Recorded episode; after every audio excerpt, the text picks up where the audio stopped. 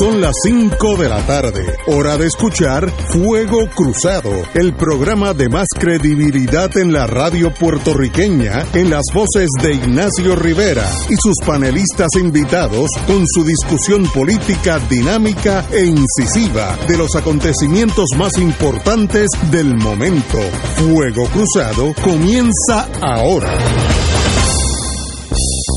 Muy buenas amigos y amigas de Fuego Cruzado, estamos aquí romancing the stone, disfrutando la vida y para no tomarle mucho tiempo a un galeno que se especializa en salvar vidas, entre ellas la mía, vamos directamente al, doctor Cabanilla. Muy buenas, doctor. Hola Ignacio, ¿cómo están todos? Muy buenas. Saludos. Hola, ¿cómo estamos? El domingo me dio buena noticia que hay una prueba llamada Saliva Direct ¿Qué es esa cosa para los, que no somos médicos? Bueno, es una prueba que también detecta el virus en, eh, vez de hacerla directamente a través de la nariz con lo que llamamos el hisopo, que el palito ese que es molestoso. Eh, esto se puede hacer simplemente, se le da un frasco al paciente, el paciente escupe ahí y entonces eh, se ha comprobado que es muy equivalente a la otra prueba, que es la llamamos prueba molecular, que esta sigue siendo una prueba molecular, pero eh, se obtiene de otra forma y se hace eh, más, más rápido, eh, tiene un costo mucho menor que, que la otra prueba y aparentemente vamos a tenerla pronto en Puerto Rico. esto podría ser la solución al problema de, de la escasez de reactivos que tenemos Puerto Rico y en Estados Unidos también. Bueno, bueno, sí. Estados Unidos eh, necesitan mucho más pruebas de las que se están haciendo. Claro, Trump, quiere tener menos pruebas, no más pruebas. Eh, porque él piensa que si, que si disfraza los números, que entonces la gente va, se puede engañar fácilmente. Lo que él no se da cuenta es que cuando haga menos pruebas, eh, va a haber menos rastreo de los contactos que son positivos y entonces va a subir la mortalidad que él piensa que simplemente disfrazando el número de positivos eh, va a poder engañar a la gente, pero la gente va a seguir muriéndose igual o más que antes. Que no, parece que no se le ha ocurrido eso. De eh, todas formas, pues yo creo que nosotros necesitamos más pruebas y todo el mundo está a favor de hacer más pruebas en Puerto Rico. Aquí no tenemos esa, ese problema de, Trump, así que yo creo que esto va a ser una solución importante si, se puede confirmar que realmente es tan efectiva como, como la compañía dice que es. Eh, el domingo, en el, programa, en el artículo de usted del Nuevo Día, indica que si se reporta antes de 10 días del primer síntoma, eh, la recuperación médica es muy, muy positiva. En otras palabras, que no lo dejamos para última hora, como el marbete, cuando uno ya está boqueando, entonces ir para a donde, usted, sino que si lo se reporta el paciente que siente los síntomas lo antes posible. Eso ayuda muchísimo la cura, ¿correcto?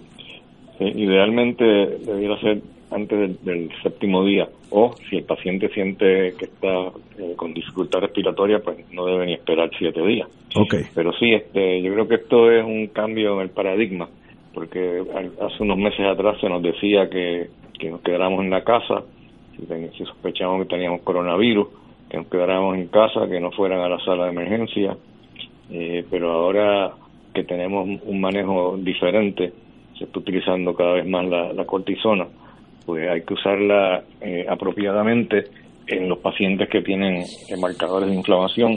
Si se quedan en la casa, pues puede que se curen, porque 80% se curan espontáneamente. Pero si caen el 20% y te quedas en la casa, cuando llegas al hospital, pues es muy tarde. Entonces eh, vamos a tener los resultados que estamos teniendo ahora mismo. Usted ha indicado, cito, en la experiencia con los primeros 56 pacientes manejados en nuestro protocolo en auxilio mutuo, ninguno ha muerto. Eso es, eso son buenas noticias para nosotros los civiles, como yo diría. ¿Qué usted cree? Sí, yo creo que para mí, eh, yo, yo mismo no lo creía cuando, cuando me puse a analizar los datos eh, porque esperábamos eh, más o menos, eh, se espera como unos 14 casos que se hubiesen complicado, que se hubiesen ido en fallo respiratorio, utilizando una fórmula de los chinos, que ellos tienen un, un nomograma donde uno pone las características de cada paciente le, da uno una probabilidad de, de, irse en fallo respiratorio que puede variar de 1% hasta un 99%. Y entonces, utilizando esa fórmula, pues se calculó que teníamos unos 14 pacientes que estaban a riesgo de irse en fallo respiratorio. Eh, ya tenemos más de 56 pacientes, estamos hablando ahora de más de 60 pacientes. De eso, pues no, hasta ahora ni, ni uno se nos, se nos ha ido eh, en fallo respiratorio. Excelente, doctor. Eh, compañero Martín, ¿está en la línea? Sí, saludos. Buenas tardes a todos. Hola. Doctor, la, semana pasada usted nos explicó que usted estaba utilizando la técnica de los economistas del, del three day rolling average para tratar de determinar los niveles de prevalencia y, y las alzas y bajas de la, del contagio en Puerto Rico. ¿Cómo andan esos números? Eh, eso no lo estoy haciendo yo, eso lo, están lo, están haciendo en Johns Hopkins. Ah, bueno, los números de Hopkins, ajá, ok. Sí, la verdad es que no, no lo he vuelto a, chequear, tengo que echarle una mirada a ver cómo, cómo se ve, pero mirando los números de, los últimos días, eh, pues sigue fluctuando para arriba y para abajo, pero está como más o menos como en una, como una meseta yo diría. Pero sería bueno sí ver, cuál es el, el, Free Day Moving Average, que, elimina muchas de esas fluctuaciones que, que ocurren, ¿no? que un día tenemos 400 casos y al siguiente día podemos tener 70, y yo creo que tiene que ver con la forma en que se reporta, ¿no? Pero yo le sigo poniendo mucha atención, eh, como he dicho anteriormente, a la ocupación de, de las camas, eh, de intensivo y las camas en general, y eso pues se ve muy estable también. Ahora mismo tenemos, eh, hoy se reportó eh, un por ciento de ocupación de camas, eh, de camas generales, me refiero, de un 56%, que está básicamente igual que antes, no, no ha aumentado. hace un tiempito atrás, recuerda hace más de una semana, que la, ocupación de camas de intensivo llegó al 70% y entonces pues la, gente pues empezó a preocuparse mucho, pero el siguiente día bajó a 66 y se ha mantenido bajo 70, hoy está en 68%. Así que eso también se mantiene bastante estable. Eh, y además este, tenemos que tener en cuenta que las camas de intensivo no son todas ocupadas por pacientes de COVID. De hecho, eh, solamente un 17% de los pacientes que están en intensivo en, toda la isla, solamente un 17% son pacientes de COVID. O sea que la, ocupación de las camas de intensivo puede bajar y subir, pero no necesariamente es todo debido al COVID. Eh, puede ser otra, otros problemas eh, que no tengan que ver nada. Así que yo diría que todo sigue muy estable. Lo que sí quería mencionar que me llamó mucho la atención es un, varios artículos que han salido eh, que están explicando o investigando la, la relación entre la vacuna de sarampión, o la vacuna que llaman MMR, que no es sarampión nada más, es sarampión eh, papera y sarampión alemán, measles, mumps and rubella, es lo que significan esos esas tres letras. Y es interesante que en Samoa, Samoa americana, eh, hace poco tuvieron eh, un brote, hace un poco tiempo atrás, tuvieron un brote de, de sarampión y decidieron pues vacunar eh, vacunar a todo a todo el mundo y han llegado a vacunar a un 82% de la población eh, con la vacuna de, de MMR y lo interesante es que no han tenido ni una sola muerte de COVID ni tampoco han tenido un solo caso de COVID desde que, desde que pasó eso entonces, pues se piensa que, tenga alguna relación con, con la vacuna, que está estimulando el sistema inmune de alguna forma favorable, ¿no? Eh, y no es el único país, porque por ejemplo Madagascar también, que tiene una población de 27.5 millones de personas, eh, vacunaron 7.2 eh, millones, más de una cuarta parte de la población, y utilizando esa misma vacuna de MMR. Y igual que, que en Samoa, no han tenido muertes. Eh, Hong Kong, que está ahí pegadito de China, eh, también amplió la campaña de vacunación a los adultos eh, y teniendo una población del mismo tamaño de la ciudad de Nueva York y estando bien cerca de Wuhan, China, donde comenzó toda esta pandemia, en Hong Kong eh, no solo, solo han tenido cuatro muertes por COVID-19. O sea que parece que hay algo, eh, parece que hay algo en relación, con, la, estimulación del sistema inmune o de las células del sistema inmune, eh, que la vacuna esta pues está haciendo algo, así que estoy pensando irme a vacunar. En cuanto salga la vacuna de influenza, ponerme la de influenza y ponerme también la de MMR, que, que me la pusieron hace muchos, muchos años, pues, pero parece que los adultos también se benefician de ponerse la vacuna esta. Oh, eh, dígame la vacuna, dígame la vacuna de nuevo para yo mañana por la mañana estar en, en línea. ¿Cuál es? Este, MMR, ¿cómo se llama? MMR. Significa, sí, Measles, Mumps, Rubella. Ok.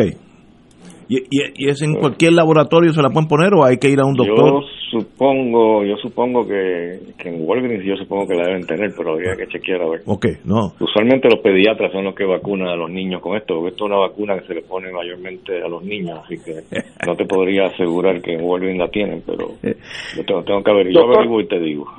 Fernando, permíteme preguntarte, eh, el, el uso del MMR en pacientes ya adultos, eh, ah, eh, poniendo a un lado la consideración esta de la posibilidad de que sea útil contra el COVID, es algo que normalmente se recomendaba que la gente volviera en su adultez a ponérsela otra vez. No, usualmente te dura te dura el, efecto para para toda la vida supuestamente, a menos que te hagan un trasplante de médula ósea que puedes perder la inmunidad, entonces los vacunan de nuevo. Pero o sea que probablemente el plan médico, los planes médicos no cubren para los adultos. Bueno, no, es una vacuna muy cara, pero es posible que no la cubran para los adultos. No, pero, te podría asegurar eso. Pero es un rayo de esperanza. Tal vez estamos cucando ese toro y ese toro parece que es positivo para nosotros, ¿no? Nosotros los, yo, quizá yo quizá llegue antes que tú por la mañana, Ignacio. Guárdame un lugar. Doctor.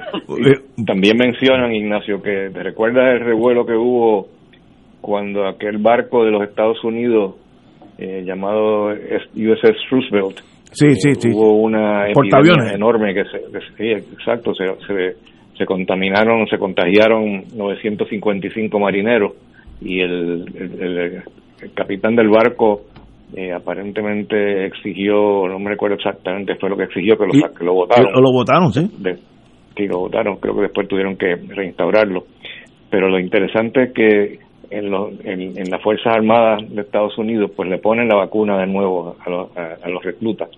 Eh, ah, sí, aunque, aunque, se la hayan puesto, no se la hayan puesto durante la niña, ellos vacunan a todo el mundo. Es correcto, correcto. Y de esos 955 eh, marineros que se, que se infectaron, solamente uno terminó hospitalizado. ¡Wow! Lo cual es excesivamente bajo. Pues eh, parece, que hay algo, todo es hay, algo. ¿no? Pero, pero hay algo. No, no, sí, sí, obviamente son buenas noticias. Cucando ese toro, sooner or later, vamos a dar con la respuesta. El, polio fue una, una cosa espantosa hasta que el doctor Salt lo, eliminó, ya, ya no existe polio, ¿no? Eh, eh Hay algunas vacunas que funcionan mejor que otras, la, la, de polio es una de las que mejor funciona. Sí, sí, este, bueno, eso desapareció. A mí me la dieron jugando fútbol en, la Universidad de Maryland, yo fui a ver un juego de fútbol y, parte de la entrada te daban como una cosa en la, como una, ay, una escarcha de, como un hielito Y te, en la boca y se acabó. así que esperemos que eso sea la misma suerte de, del coronavirus, pero veo que la mortalidad ha bajado sustancialmente ya, ya ustedes saben lo que hay que hacer con los pacientes, ¿no? Obviamente han aprendido. Eh, no todo el mundo está haciendo esto. Yo, esto es un protocolo que yo escribí eh, y entonces, pues no es que todo el mundo lo esté usando, pero yo pues se lo ofrecí a todo el, todo el mundo que escribiera a una dirección que tenemos ahí, que puse en, en, la, columna y les mando el protocolo con gusto, aunque no, no entre en el estudio, ¿no? Porque siento que es un deber moral eh, hacer esto. Yo estoy seguro que los médicos deben estar quemándome, pero yo estoy acostumbrado a eso. You can take the heat, como dicen allá en Estados Unidos. Eh, eh, hay un artículo que la Guardia Nacional dice, el general Reyes, que tienen capacidad para habilitar 400 camas en, por el COVID. Eso me imagino que no es necesario en este momento, según usted. No, no, si la ocupación está en 56%, así que...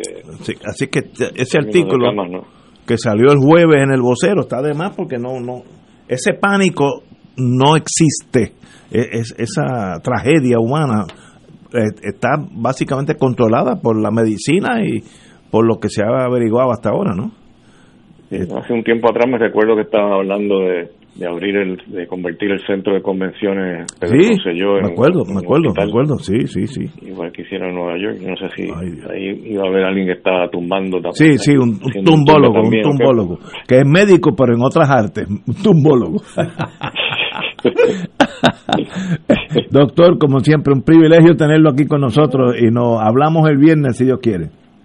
¿Cómo no? Siempre Vamos a una pausa. Saludos. Vamos a una pausa. Hasta luego. Adiós, Chiri. Fuego Cruzado está contigo en todo Puerto Rico. La tecnología avanzada al cuidado de su salud tiene un nombre. Advanced Imaging Interventional Center. Siempre con innovadores servicios en radiología diagnóstica y un personal certificado brindándole confiabilidad con resultados más certeros en todas sus pruebas. Ofrecemos MRI, tomografía computadorizada, angiografía digital, neuroradiología, sonografía y ahora con nuestro nuevo servicio avanzado de PET-CT para pruebas de alta eficiencia. Advanced Imaging, edificio Arturo Cadilla, Centro Médico San Pablo Bayamón, 269-2442. Buenos días familia. Es la casa a la que siempre puedes llegar sin invitación. A las 10 de la mañana, Judith Felicie es tu anfitriona para conversar sobre medicina, psiquiatría de niños y adolescentes, artes, derecho, valores y fe. Todos los días por Radio Paz 810 AM. Buenos días familia. Donde una conversación parece demasiado corta. Buenos días familia. De lunes a viernes por Radio Paz 810 AM. Radio Paz te ofrece el mejor motivo para levantarte temprano y disfrutar el comienzo de un nuevo día de lunes a viernes con Enrique Liboy y Radio Paz en la mañana. La dosis perfecta de noticias, deportes y éxitos musicales de todos los tiempos, humor y curiosidades, calendario de actividades y tus peticiones musicales por el 787-300-4982. Conéctate con el 810 AM de lunes a viernes con Enrique Liboy y Radio Paz en la mañana. En Oro 92.5 FM, Radio Paz 810 y el Canal 13 estamos trabajando a tono con la emergencia que en estos momentos está viviendo Puerto Rico. Estamos ofreciendo nuestros servicios al máximo con el personal disponible según nos permitan las circunstancias. Si tiene un mensaje para ofrecer a sus asociados, clientes o personal, solo tiene que llamar al 787-349-7949. 787 55 520825 y nuestros empleados le comunicarán al personal de ventas para atender su necesidad. A nuestros clientes estén en comunicación con su ejecutivo o ejecutiva de ventas que continúan ofreciendo sus servicios como de costumbre. Recuerden los teléfonos 787-349-7949 y 787-552-0825. Y ahora continúa Fuego Cruzado. Amigos y amigas, ah, empezamos el programa y después de las valiosas palabras del amigo don Fernando Martín, no solamente es mi amigo, yo soy su paciente, twice, dos veces, así que obviamente es bastante bueno porque todavía estoy aquí hablándole a ustedes, así que muy buen eh, galeno en el mundo del cáncer.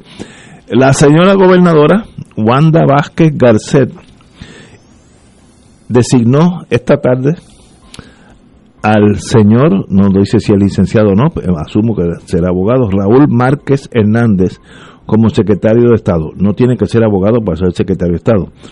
Eh, esta, la señora gobernadora eh, mandó un mensaje a todas las estaciones que iba a ser un, eh, un mensaje cito, al que describió como importante. Bueno, muy bien, pero no big deal, como diríamos allá en Manhattan. Esto no es el mundo entero. Yo esperaba que iba a ser algo de la economía, del COVID, de, las tormentas, eh, pero no. Eh, eh, le deseo lo mejor a este señor Raúl Márquez Hernández, quien jamás en mi vida he oído de él, ni bueno ni malo. así que le deseo lo mejor, pero deseo bendito por la edad mía indicarle a la señora gobernadora que ya pasó todo, no hay que hacer un parte de prensa todos los días y buscar eh, la televisión y los radios para decir que nombró un secretario de Estado. Nómbrelo y, muy bien. Eh, además que ese secretario de Estado, al cual le deseo lo mejor, es por cuatro meses y más nada. Así que no, no va a estar ahí, que, que no caliente mucho la silla, porque en cuatro meses se va a ir, no importa quién gane, él no va a estar ahí. Así que ese sí que es un, un, un nombramiento de cuatro meses si lo si el Senado lo, lo confirma. Así que, Martín, ¿qué tú crees? Bueno, otra vez, tú eres el optimista de siempre. Eh, tú, le atribuyes instintivamente a la gobernadora el ella decir que va a hacer un anuncio a que es que ella quiere tener una proyección pública. Y yo creo como tú que el momento de las proyecciones públicas de ella pasó. Ya pasó. Eh, pero, pero, uno se pregunta, porque digo, como aquí puede pasar cualquier cosa, uno se pregunta por qué la gobernadora tiene tanta prisa en que haya un secretario de Estado. Eh, ¿Cuál es el, yo no cuál sé. Es, cuál, es, ¿Cuál es el rol del Departamento de Estado, del secretario de Estado en Puerto Rico? El único rol que tiene es toda la noche prender vela para que el gobernador se muera o renuncie. es como el vicepresidente de Estados Unidos, que todas las noches reza un rosario para ver si lo ascienden al otro día. Eh, y entonces yo a veces me temo, como otra vez, como aquí puede pasar cualquier cosa, ¿será que el desencanto y el desamor de la gobernadora ha llegado hasta el punto que está loca por irse? y que quiere tener a alguien a quien echar, dejarle el muerto en la falda. Así es que no, ríete, pero no lo descarte. Oye, sí, sí, sí, no, no, no es totalmente ilógico, pero de verdad, ya ella debe tener un rol, en inglés se dice lame duck, que es pasivo y tranquilo y haga lo mejor posible por Puerto Rico en cuatro meses, que es todo lo que va a tener. En cuatro meses se va, no importa quién gane. Eh, ¿Sabe? Cójalo suave, pero oye, cuando pica la abejita de la política, yo tú quieres estar en la televisión todos los días y la radio y la cosa y ser controversial. Un aviso, un anuncio importante indicó hoy a la prensa y es para nombrar a este señor quien no conozco y le deseo lo mejor, no, no lo estoy criticando, pero eso no es importante en realidad. El Puerto Rico, si no lo nombran de aquí a enero, ¿va a pasar algo en Puerto Rico? ¿Cuál es? No, veo cuál es la, la, urgencia, un aviso importante. Doctor Catalán. adelante, ah. pelón, como, como footnote, nota al calce, yo tampoco sé quién es el señor Raúl Márquez. No, Digo, no he visto una foto de él, ni he visto su currículum vitae, pero por, por, por el nombre no tengo la más mínima idea quién puede hacer. Eh, pues estamos en la misma. Yo, no tengo idea alguna de ni de la motivación de la gobernadora ni quién es el señor Raúl Márquez. Ahora, esta, para echarle leña al fuego, esta mañana estaba navegando por internet, como dicen ahora los jóvenes, y encontré una noticia marginal, ¿no? De que había un movimiento para que para nominar directamente a la gobernadora, es decir, right in para, la gobernación. Entonces al paso le salió el presidente del Senado, el licenciado Rivera Chávez, señalando que los nuevos progresistas estaban comprometidos con el Partido Nuevo Progresista y iban a votar este íntegro por el eh, por la nueva plantilla encabezada por el por el licenciado Pierluisi pero que todavía se estén batiendo esas cosas como nominación directa de la para la señora gobernadora, realmente esto es algo patético. Mientras tanto, mientras tanto el país se, se sigue hundiendo. Eh, el gobierno anda manga por hombro. Ahorita estábamos comentando fuera del aire, Ignacio y yo, que el caso del Banco de Fomento, del Banco de Desarrollo, cuyo director ejecutivo está impugnado por sus propios empleados, cosa que comentamos la semana pasada.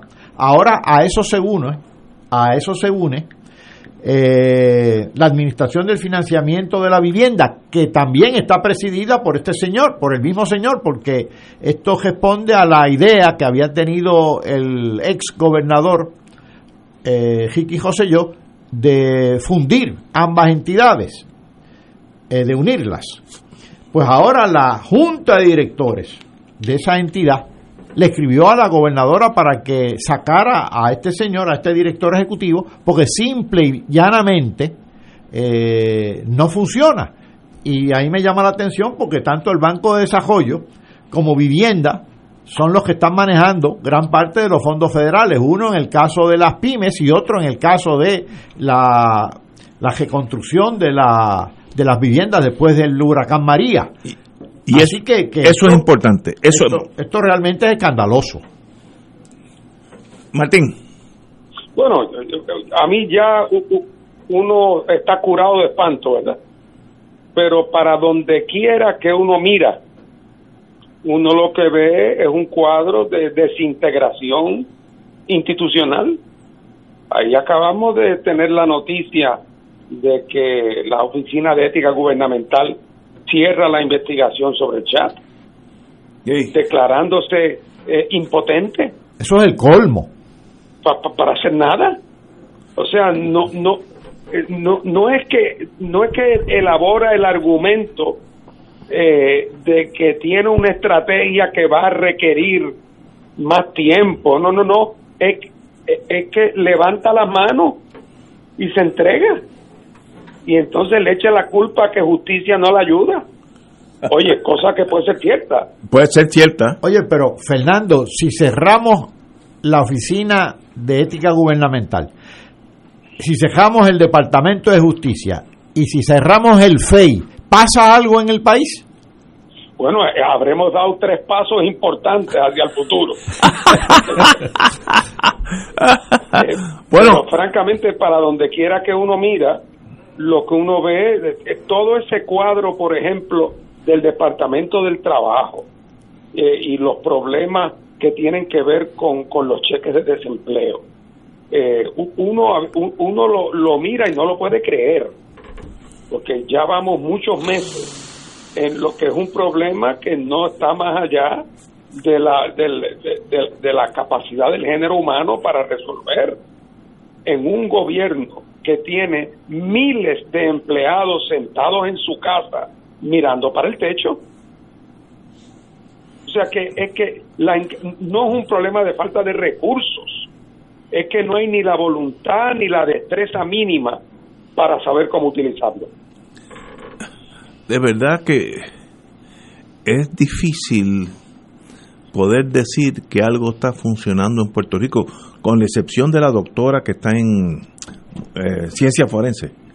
Yo saco a esa señora aparte. Me da la impresión que, sobre todo los doctores con quien yo he hablado, me dicen que es súper competente y que puede vergar con la burocracia y que no le tiene a los miedo a los políticos. Quitando esa señora, ¿qué otra cosa está funcionando en Puerto Rico? No me diga carretera, educación, policía, eh, sigue por ahí para abajo.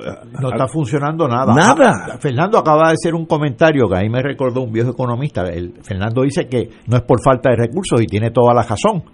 Y había un viejo economista que decía que para el desarrollo económico, para, para echar para adelante un país, lo único que hacía falta era encontrar los recursos extraviados, que los recursos estaban. Pues a mí me da la impresión de que en el gobierno está extraviado todo, los empleados están extraviados, están en su casa unos, otros están trabajando a tiempo parcial, este, eh, los, los fondos federales están extraviados, está extraviada la ejecución absoluta del gobierno, está extraviado todo. Bueno, tenemos, hay una estrella refulgente Dime. Ustedes la verdad que son muy pesimistas. está, está la Comisión Estatal de Elecciones y su flamante presidente. Sin lugar a dudas. Ese faro de luz. Pero ahí, mira, yo con ese señor, si fuera su abogado, que no lo soy, le daría lo siguiente. No vayas a cucar ese toro que el 3 de noviembre salga un millón de puertorriqueños a votar y no puedan votar, porque aquí va a haber un cataclismo. Por tanto, si no puedes hacerlo, desde ahora dice, no va a ser el 3, va a ser el 15. Seguro que es el 15, tampoco es que me meta una feca. Eh, porque está jugando con fuego. Y el caos de las primarias, de la cual yo fui parte de ella, no puede pasar el día de las elecciones, no puede pasar. ¿Podemos confiar en este señor? Yo, yo creo que nadie en Puerto Rico puede confiar en él. Eh, Pero es que el problema, Ignacio, es que si no puede hacerla para el 3, esa es la prueba más contundente de que no podría hacerla para el 15 tampoco. No, no, no, pero lo digo fuera de broma. O sea, estamos hablando de una incompetencia manifiesta. Entonces, el, el, el, el, el capitán del Titanic, lo que le hacía falta no era que le dieran 15 minutos más. Es que había cometido unos errores garrafales y había puesto al barco en una situación en la cual no había escapatoria. Así que lo antes que ese señor se sustituya, claro, yo sé que una cosa es decirlo y, sabemos que para sustituirlo hace falta una de dos cosas, o que él se vaya voluntariamente, o que el Tribunal Supremo lo destituya por incompetencia manifiesta y ya las querellas están radicadas, o, eh, y que una vez que eso pase, los comisionados electorales logren lo que sería una tarea eh, eh, olímpica, que es ponerse de acuerdo sobre un sustituto. O sea, aquí los retos son muchos, pero para mí todo, todas esas dificultades palidecen ante el riesgo de dejar en posición a un señor que yo no tengo duda de que no va a poder para el día 3 pero eso quiere decir que no va a poder para el 15 tampoco. No, no, pues, pues, pues este país colapsó entonces en todos los sentidos. Eh, y dudo, mire, eh, como dicen en el campo, no cuques el toro, que el toro faja. Dicho de, de adjunta, no cuques el toro porque el toro faja. No abusen del pueblo porque el pueblo se levanta y no hay balas para detener un pueblo, ningún pueblo del mundo. Así es que esta cosa es más seria de lo, de lo que parece. Y, yo no sé. Eh, no, de verdad que no sé eh, por qué la inactividad. La gobernadora sigue siendo gobernadora hasta el 3 de enero. ¿Por qué ella no mete mano en la Comisión Estatal de Elecciones y hace lo que sea?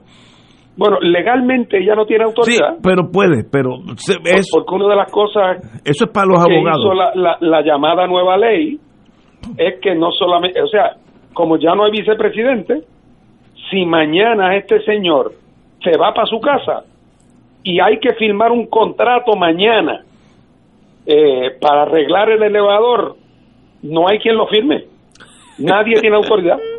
Pero, pero, si yo soy gobernador, que es el capitán de la nave, yo voy allí y busco a Chencho y lo hago presidente por un día, lo que sea. Para eso es que tú estás ahí.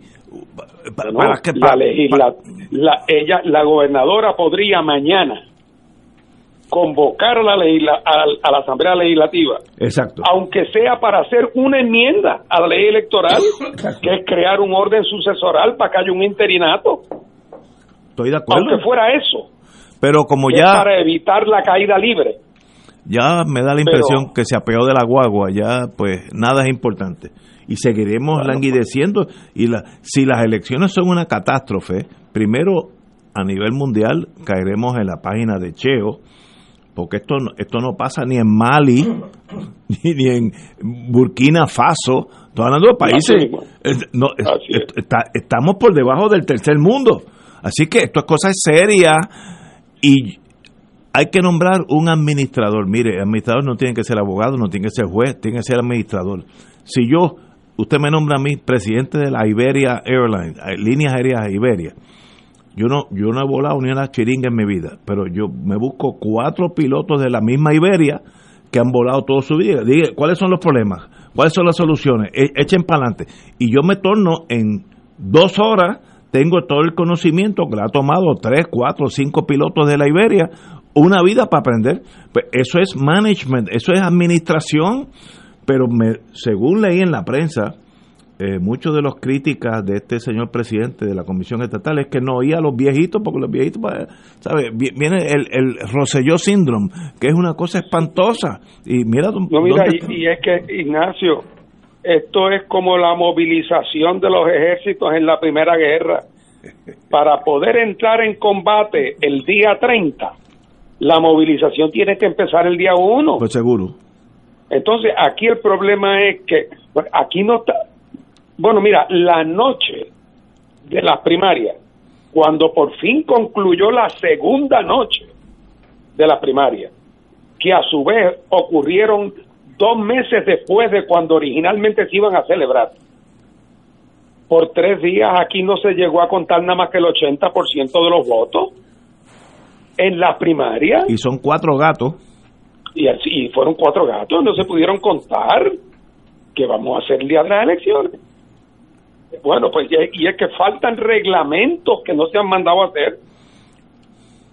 Y eso, y eso, que todavía no tenemos, que yo sepa, un informe adecuado del presidente y de los que participaron en la primaria de cuál es el fue el estado de las máquinas porque para esas primarias se usaron las mejorcitas sea de los 10 carros los dos que trabajaban bien los usaron para la primaria pero hay ocho más que están en el garaje y yo quiero ver cuando haya que usar todas las máquinas así que el asunto es serio y, no veo movimiento en ese bullpen. Eh, y además creo que hay que empezar también a preocuparse de quién está tapando a quién. También. Porque aquí hay quienes tienen interés en que esto se posponga. Pero posponer para que quién gana si se pospone. el que, eh, eh, por lo menos pospone su el que pospone su derrota. Exacto, el que está atrás, eso eso es lo lógico. Que está atrás y que cree que un y que cree que si deja pasar dos semanas puede, caer un meteorito. Ay Dios. Señores, tenemos que ir a una pausa y regresamos con Fuego Cruzado. Esto es Fuego Cruzado por Radio Paz 810 AM. Thank you.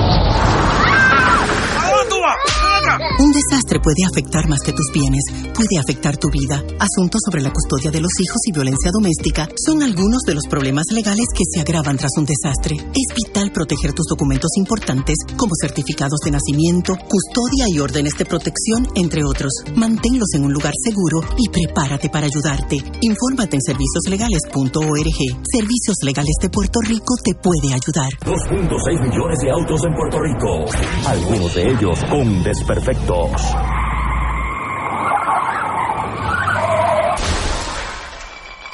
Autocontrol. Tu carro. Tu carro. Tu mundo. Lunes a viernes a las 11 de la mañana por Radio Paz 810 AM.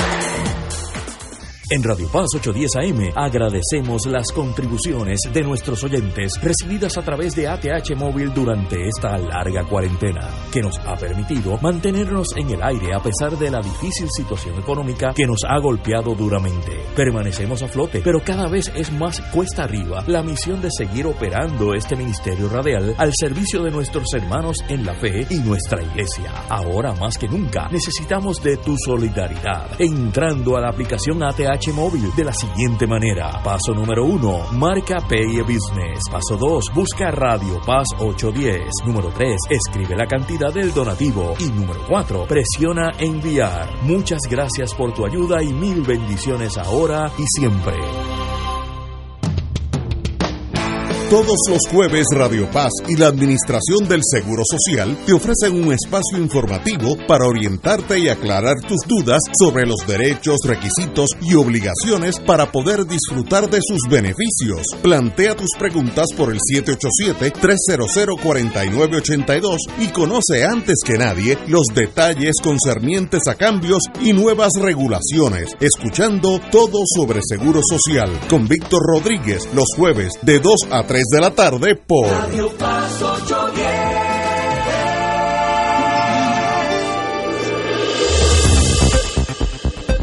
Y ahora continúa Fuego Cruzado.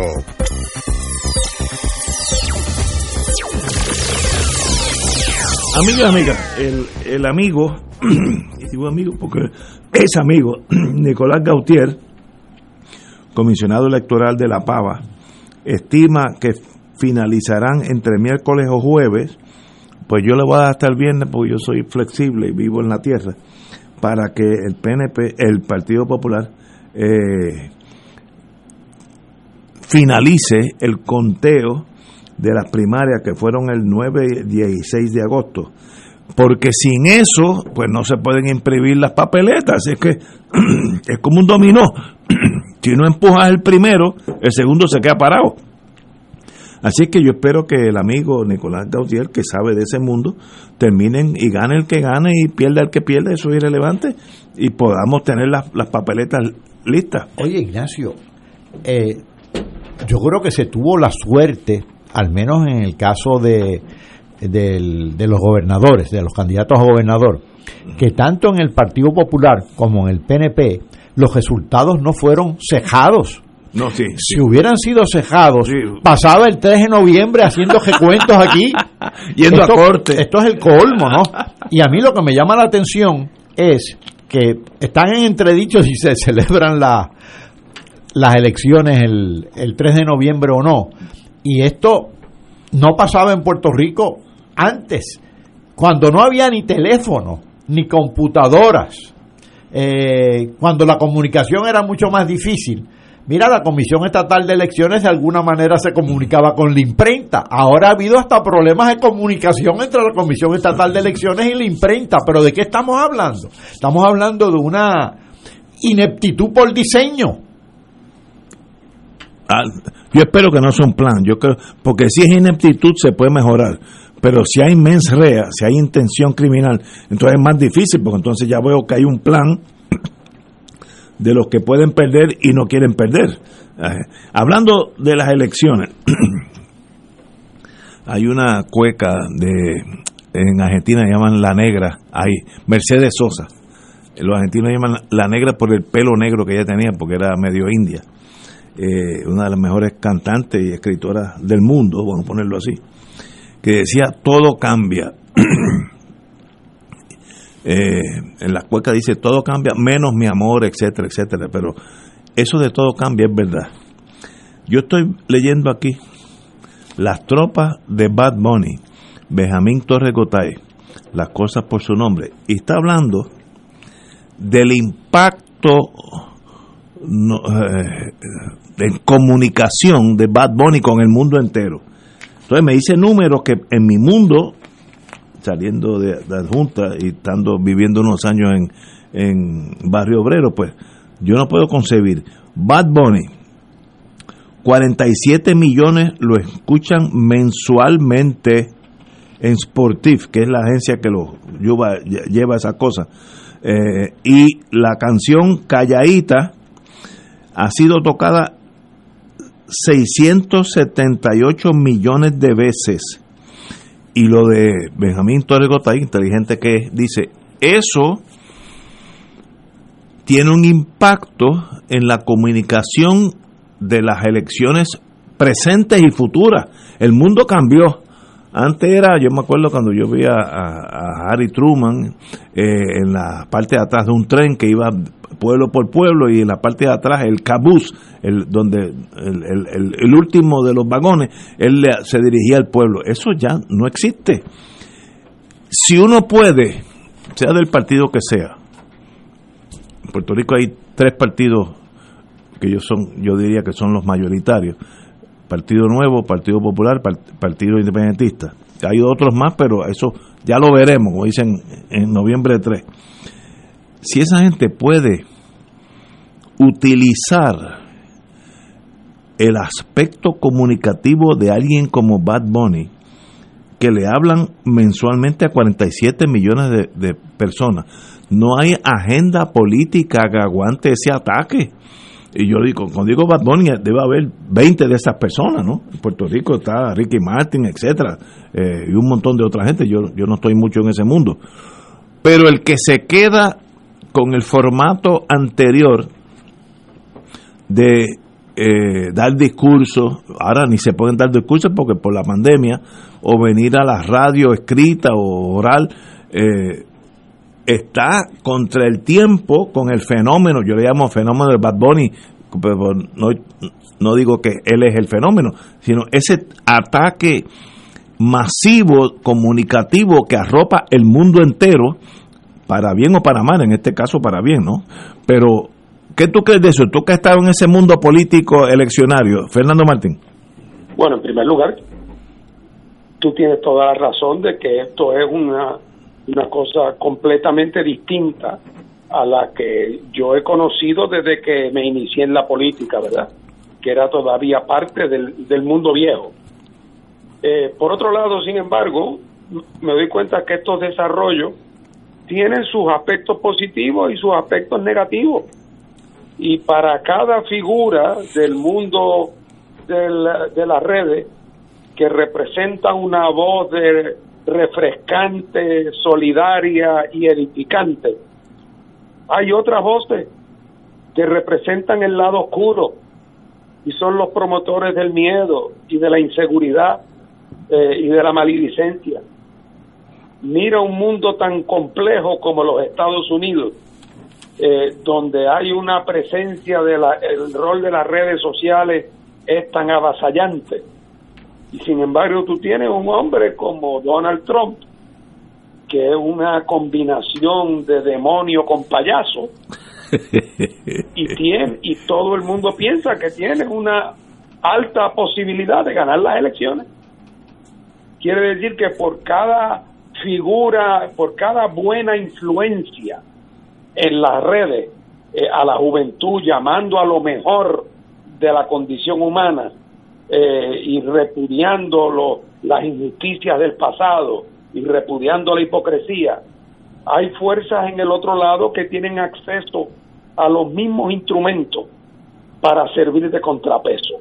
Así es que aquella vieja norma de que lo que es igual no es ventaja, pasa mucho en ese mundo.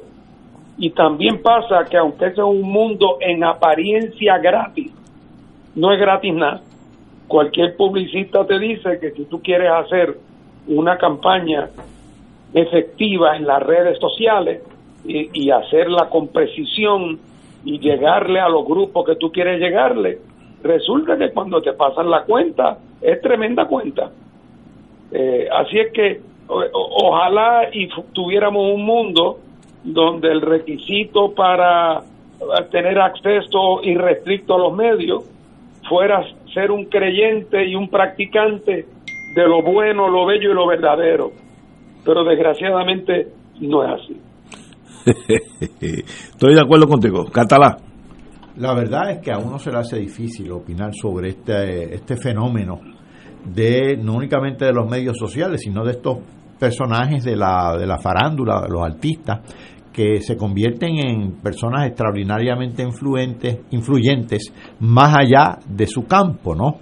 Eh, a Fernando yo noté que se le estaba haciendo difícil porque es adulto. A nosotros, Ignacio, tú y yo, se nos debería ser más fácil porque somos adolescentes tardíos, pero no, de alguna manera se nos hace difícil. Reciclados. Ahora bien, no debemos olvidar una cosa que todos estos personajes de la farándula son en sí también, que tienen grandes influencias, son casi, son industrias ellos en sí, son una industria y son una industria multimillonaria. Eh, y hay que tener mucho cuidado porque, por un lado, resultan muy simpáticos algunos mensajes, por otro lado, tampoco se le puede atribuir una, una sabiduría social o una sabiduría política que en realidad eh, no tienen por qué tener y muchos no tienen. Eh, es algo extraño. Eh, a mí me, me, saca un poco de, balance cuando veo este, todas estas influencias, porque son influencias que a su vez son mercancías en el mercado. Eh, toda esa música, todos esos mensajes, todos esos seguidores son parte del mercado. Es como dijo uno de los que los viste. Tú ves a los que a los cantantes de música urbana que visten de manera bien desgarbada pues es calculadamente desgarbada. Uno de los modistos, cuando la famosa marcha del, del 2019, dijo una frase que a mí me, me, dejó helado. Dijo, esto está fríamente calculado. Lo que estaba fríamente calculado era la vestimenta, porque al otro día ya había una tienda vendiendo esa ropa desgarbada. Y yo, eso no, francamente, pues, a mí se me escapaba. Si él no hace el comentario, yo no me doy cuenta. Ahora, si yo fuera del partido uno, dos, tres o cuatro. Eh, incluyo Victoria Ciudadana, eh, que yo creo que sería el cuarto. Y yo contrato a Bad Bunny, eh, los otros, Ricky Martin, Cheyenne, hay debe haber 10, pero yo me vienen a la mente tres. Y le pago un millón de pesos. Hazme una canción que pegue como esta. Biden está usando una. Biden está usando una. Sí. Eso nada más con el impacto que tiene puede mover la elección de un lado para otro. Eh, porque como dicen en, el según la estadística de Sportif Sportifi eh, a Bad Bunny lo oyen 47 millones mensualmente y a Ricky Martin y a, y a Cheyenne o al que sea eh, debe ser igual. Si yo yo uso ese medio un partido político para generar, yo me acuerdo cuando vino el mundial aquel de fútbol en Sudáfrica, que era una canción de Ricky Martin, que la cantaban los manifestantes del mundo entero en el mismo estadio. Eso hoy en día yo creo que es un peso político para llevar por lo, por lo menos el voto joven para un lado o para otro.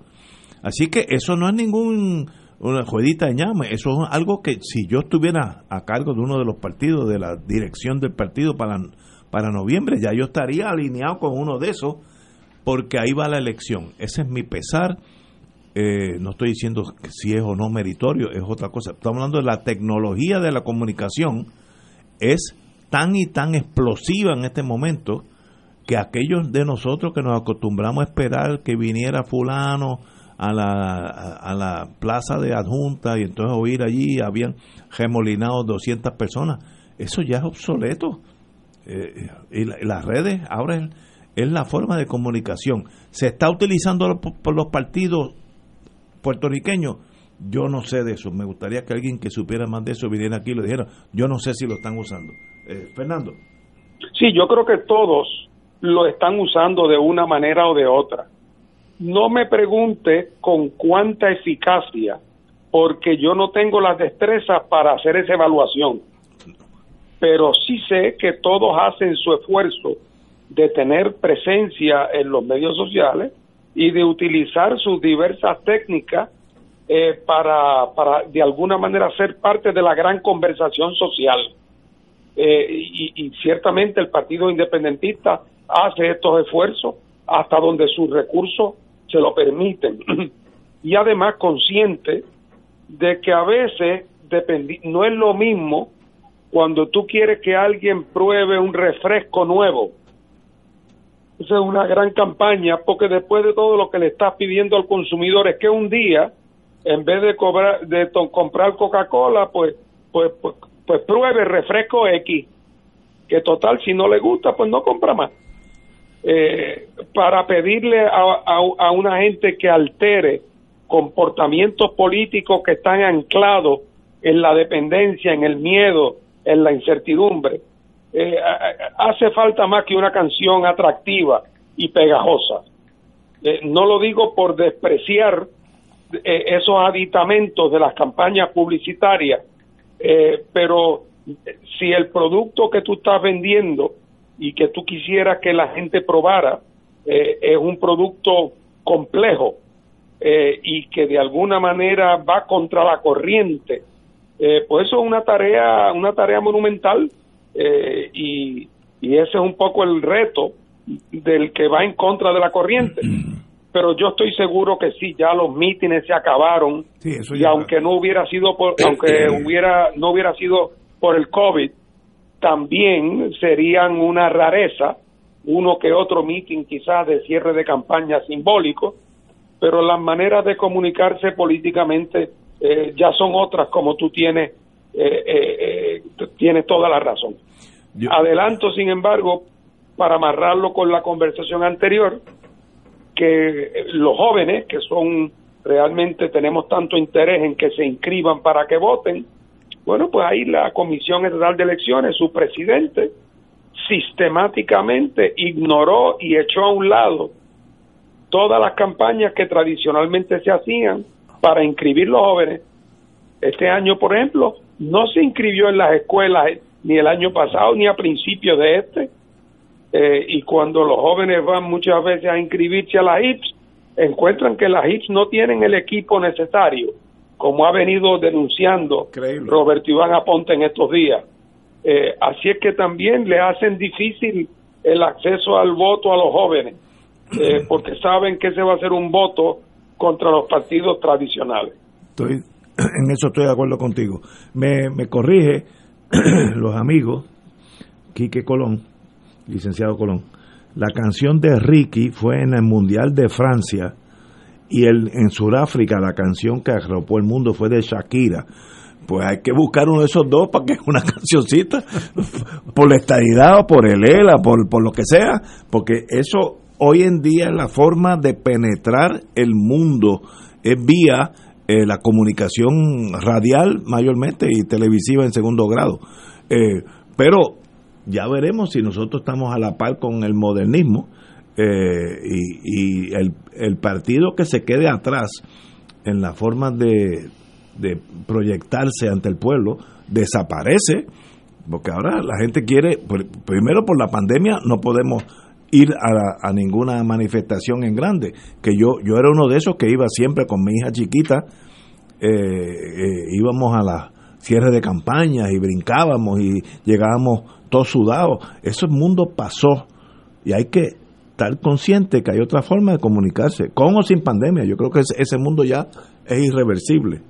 Pero anyway, oye, Shakira estaría dispuesta a una consideración económica, hacer una cancioncita. Porque a, quien más le pague. Ideológicamente sólida, a quien más le pague. Señores, tenemos que ir a una pausa, vamos a una pausa y regresamos with Crossfire. Fuego Cruzado está contigo en todo Puerto Rico. AESA, la pequeña gigante, te invita a sintonizar su espacio radial AESA Informa todos los jueves a las 4 y 30 pm. Se estará ofreciendo información relevante a los pensionados y jubilados de Puerto Rico. Te esperamos AESA Imparable, auspiciado por MMM Alianza. El Consejo de Acción Social Arquidiocesano, CASA, presenta su programa radial Casa de Todos, difundiendo el mensaje de la doctrina social de la Iglesia cada martes de 2 a 3 de la tarde por Radio Paz 810 AM. Conoce este instrumento que utiliza los valores y principios del Evangelio para analizar nuestra actualidad social, velando por la dignidad del ser humano. Casa de Todos, martes de 2 a 3 de la tarde por Radio Paz 810 AM. Fanático del deporte, la mejor información y el mejor análisis lo escuchas los sábados a las 2 de la tarde por Impacto Deportivo con Javier Sabat y el más completo elenco en deportes por Radio Paz 810 AM y en las redes sociales Facebook Impacto Deportivo Radio PR Twitter e Instagram Impacto underscore Deport. Juntos, impactando el deporte nacional. Fuego Cruzado, el programa de más credibilidad en la radio puertorriqueña, es ahora la tribuna abierta de análisis noticioso, con diversas perspectivas que exploran el trasfondo de lo que acontece a diario y cómo nos afecta. Escucha Ignacio Rivera y sus panelistas invitados de lunes a viernes en Fuego Cruzado en transmisión diferida a las 10 de la noche por Oro 92.5 FM.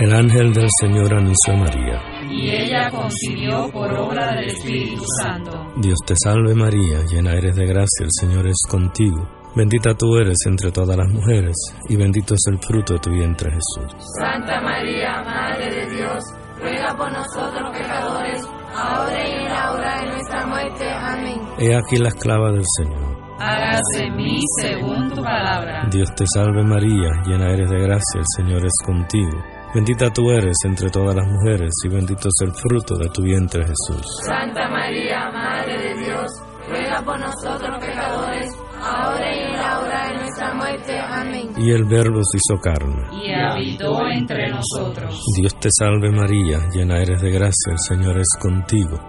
Bendita tú eres entre todas las mujeres, y bendito es el fruto de tu vientre Jesús. Santa María, Madre de Dios, ruega por nosotros pecadores, ahora y en la hora de nuestra muerte. Amén. Ruega por nosotros, Santa Madre de Dios. Para que seamos dignos de alcanzar las promesas de nuestro Señor Jesucristo. Oremos.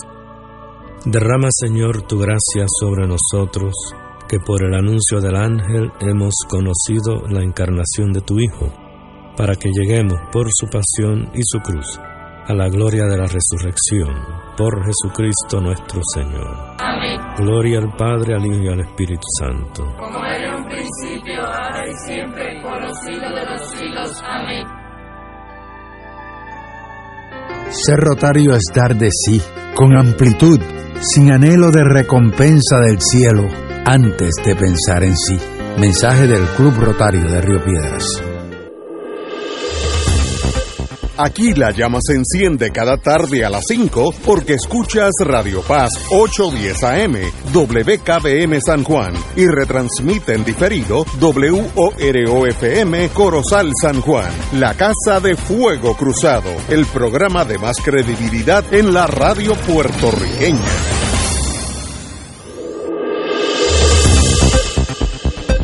Y ahora continúa Fuego Cruzado.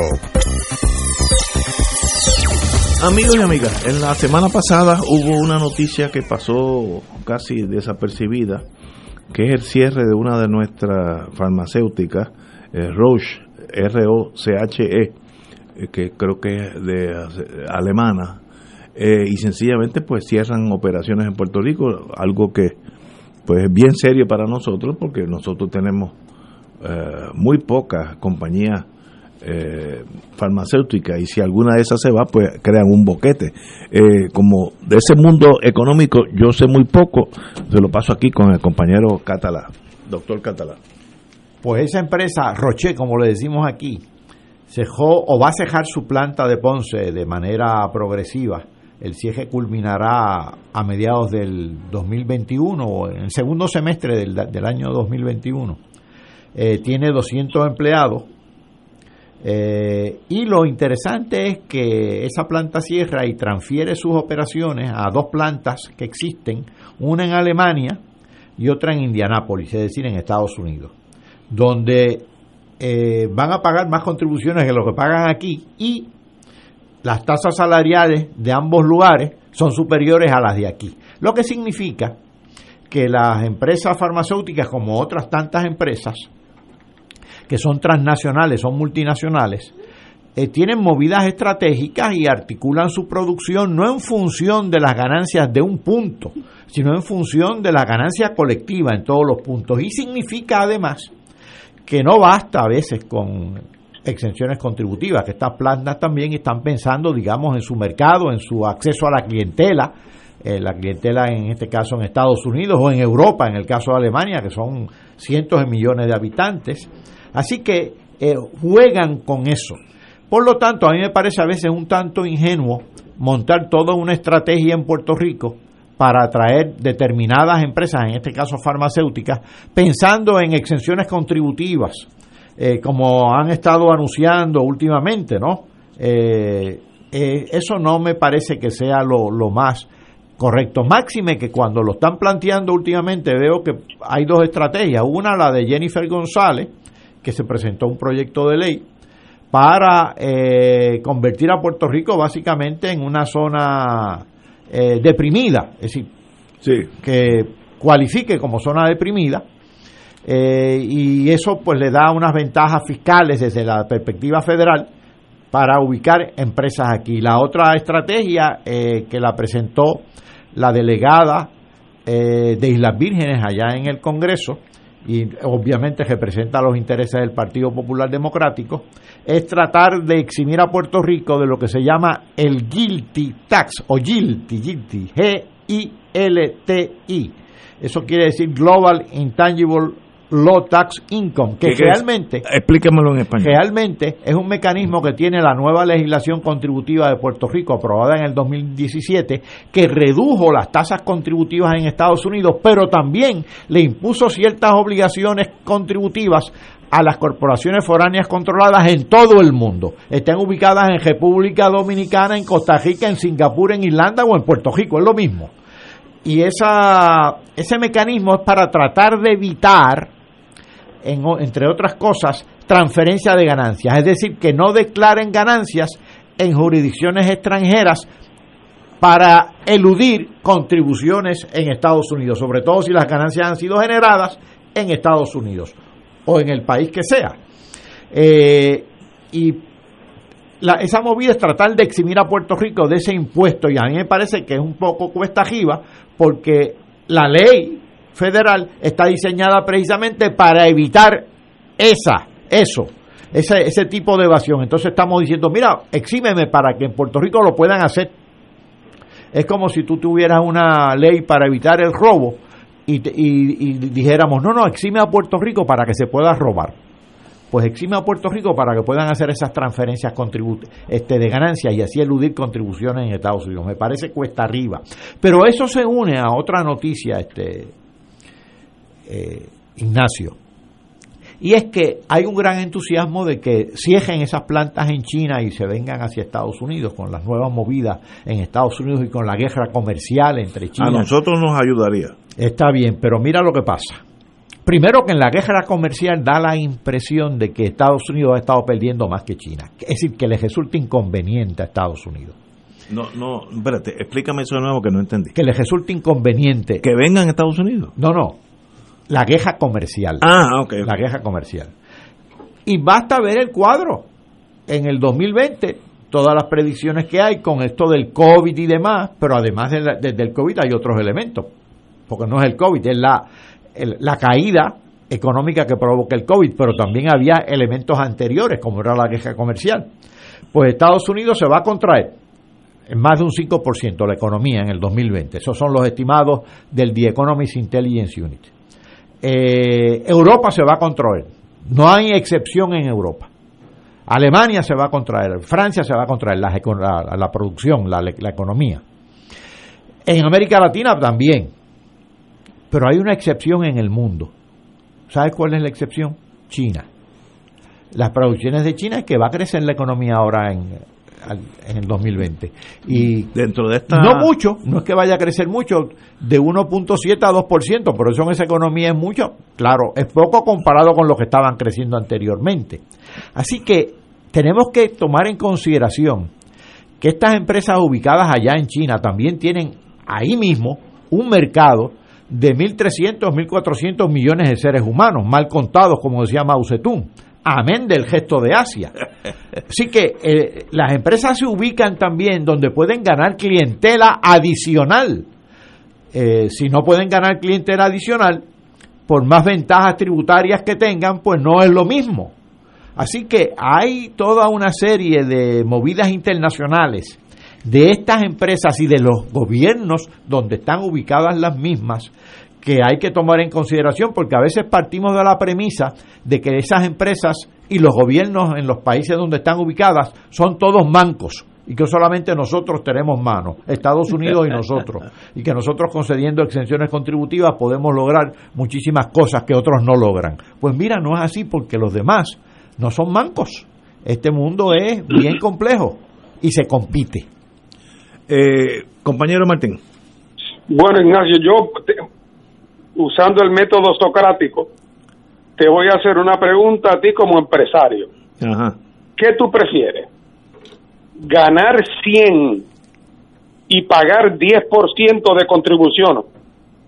¿O ganar 50 y estar libre de income tax? Yo, 90 es mejor que 50.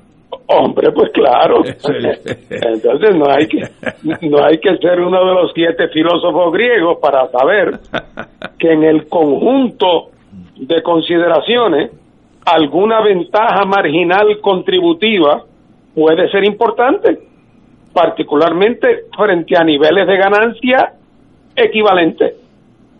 Pero que en última instancia lo que le importa a la a la compañía es el dinero que se va a ganar después de pagar contribuciones, sea el 10% o sea cero.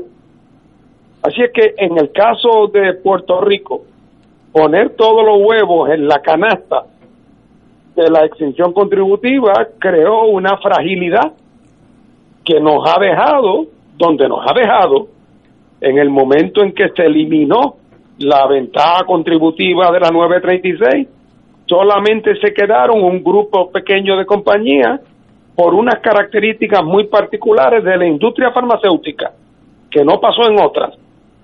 Ahora me parece a mí que de cara al futuro, la preocupación y la debilidad más grande para atraer fortalecimiento de la industria farmacéutica a Puerto Rico es la incertidumbre con respecto a los temas de infraestructura. ¿Habrá suficiente luz eléctrica? ¿El sistema portuario funcionará?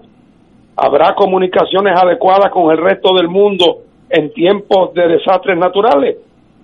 Eh, la mano de obra diestra que hay en Puerto Rico emigrará.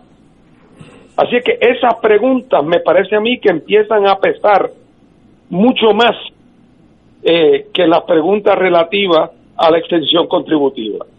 Igualmente, en esos proyectos que se empujan en Estados Unidos para tratar de lograr que una parte de esa producción farmacéutica de China digo, de Estados Unidos en China se vuelva a los Estados Unidos, eso se encuentra con varios problemas.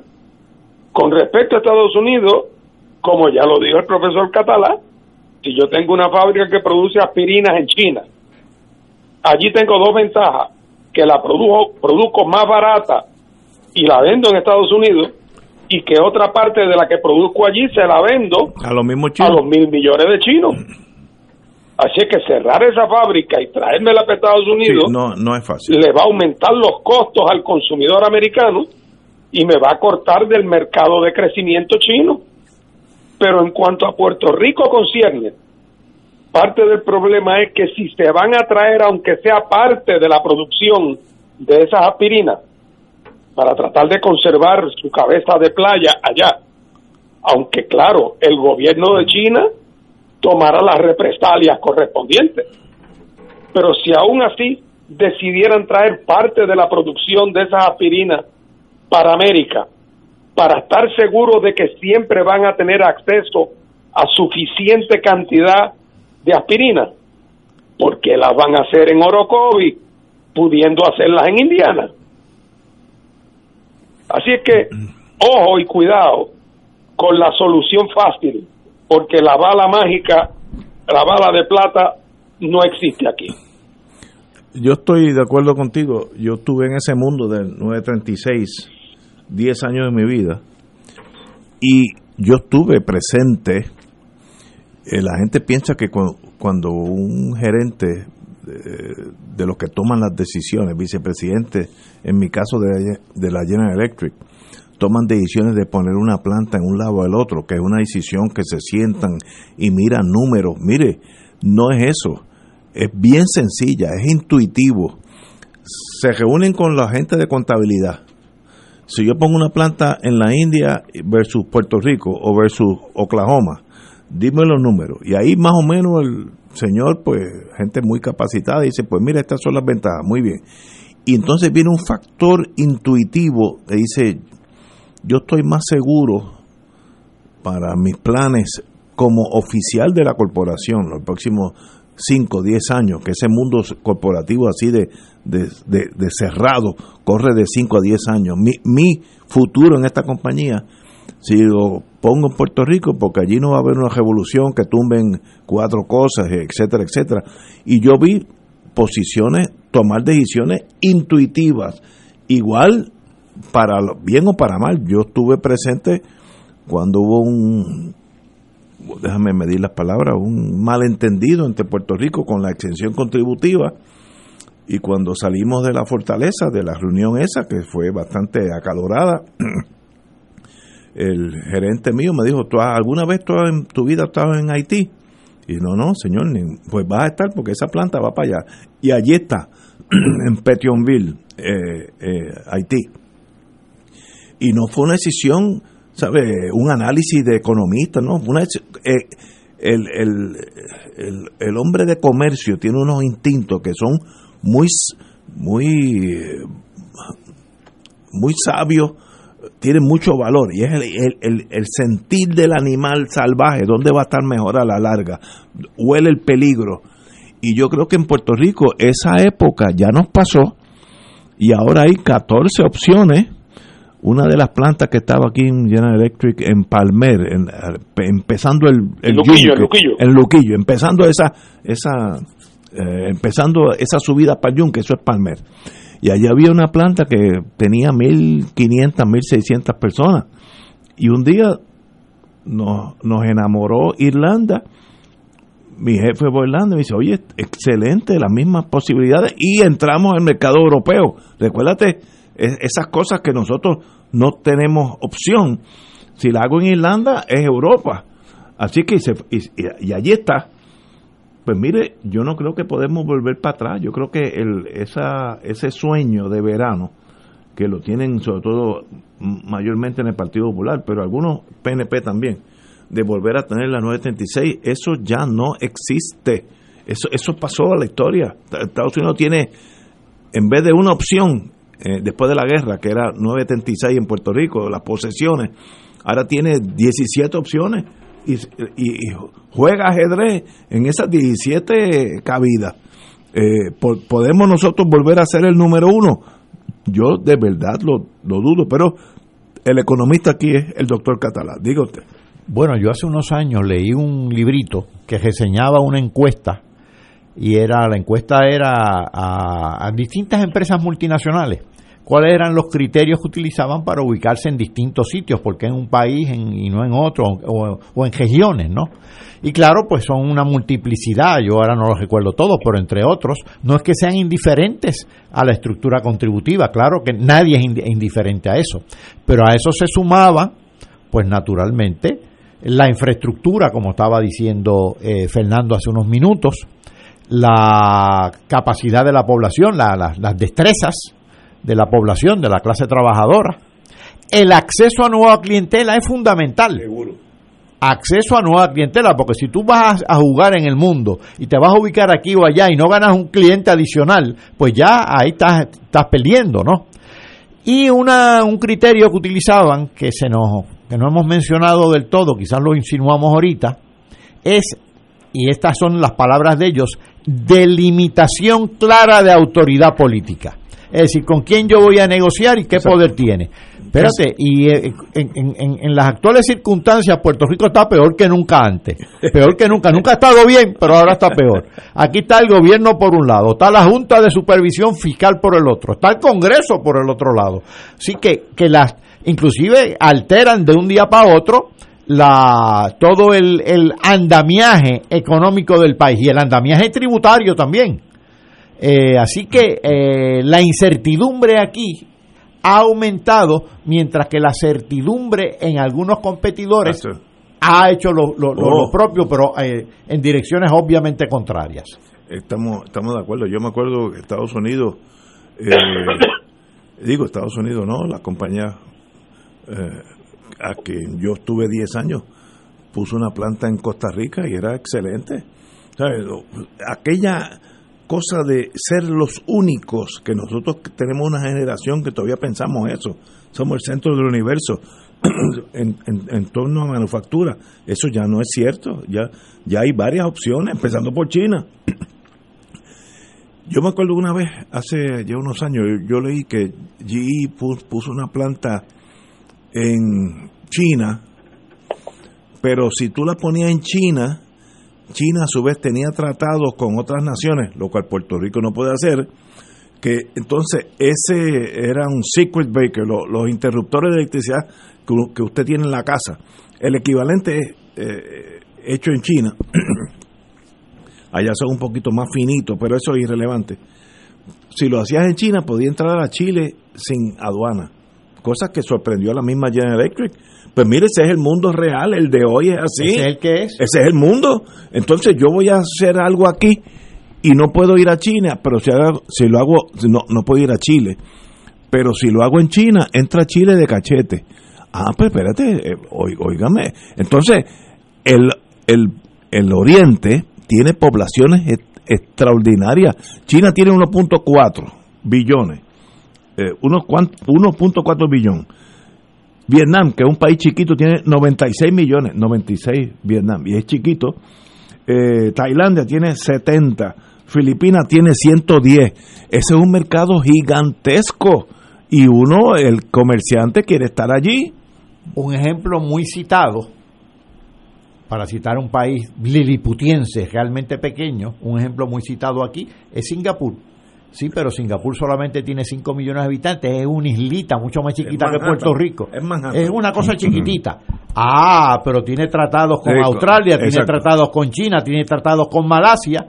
Y entonces el, el, acceso que tiene a, a nueva clientela, una, una empresa que se establezca en Singapur, trasciende por mucho los 5 millones.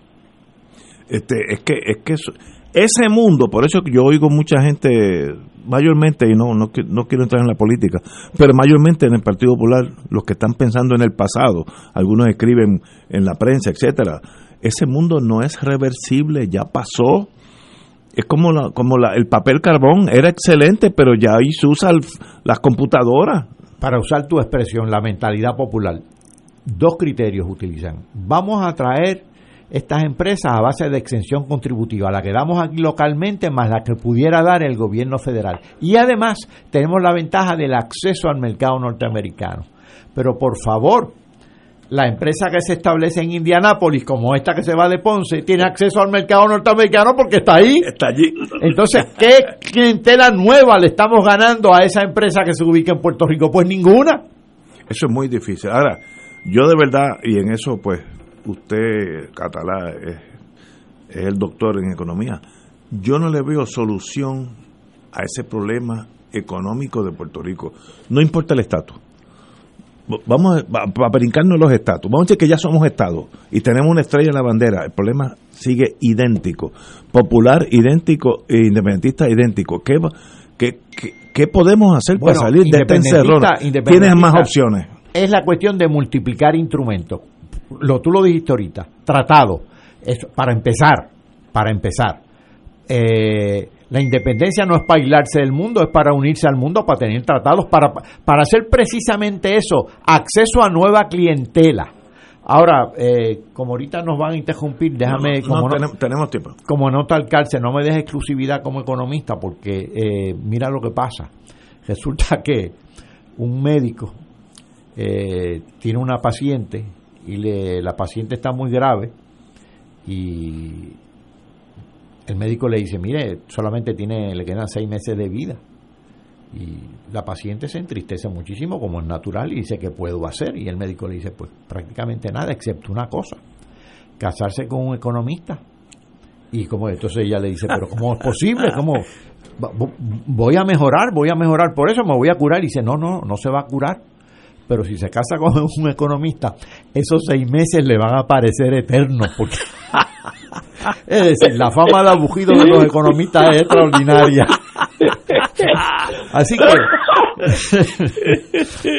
pues, señores, lo importante es saber que el mundo que conocimos, el cual fue de buenos años, yo creo que yo soy producto de ese mundo, si no todavía estuviéramos recogiendo café por las juntas, ese mundo ya no existe. Entonces existen las alternativas reales, emigración. Mis cuatro hijos, de los cuales tres se querían ir, uno se fue literalmente llorando, porque no hay opción. No, que, si tú te graduaras de, de ingeniero eléctrico, ¿dónde vas a trabajar en Puerto Rico? dime un lugar. No, no existe, no existe. Mira, te voy a citar dos casos.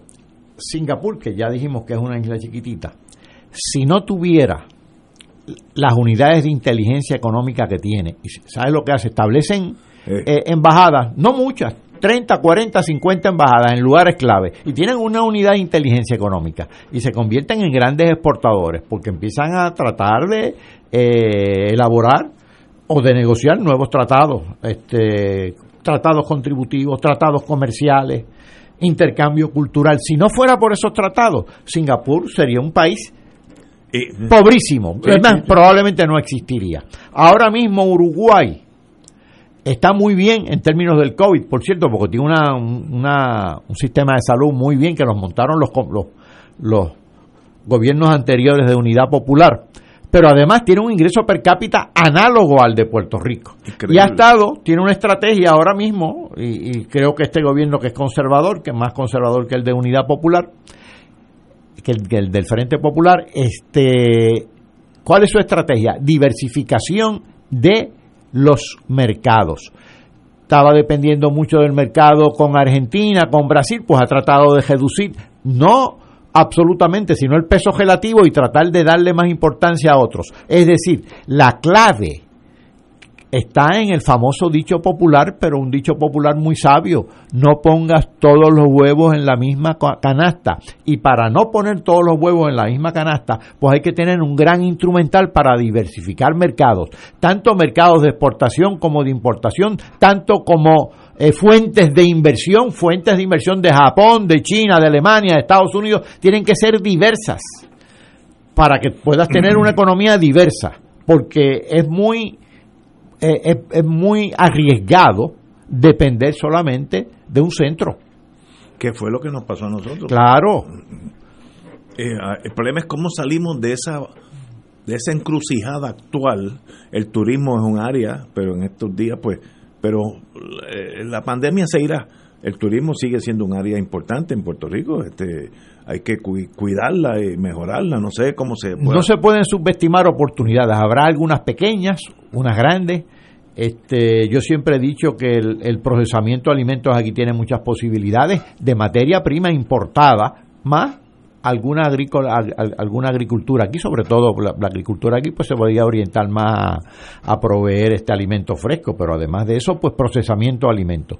¿Por qué procesamiento de alimentos? Para la exportación, porque eso viabiliza la exportación.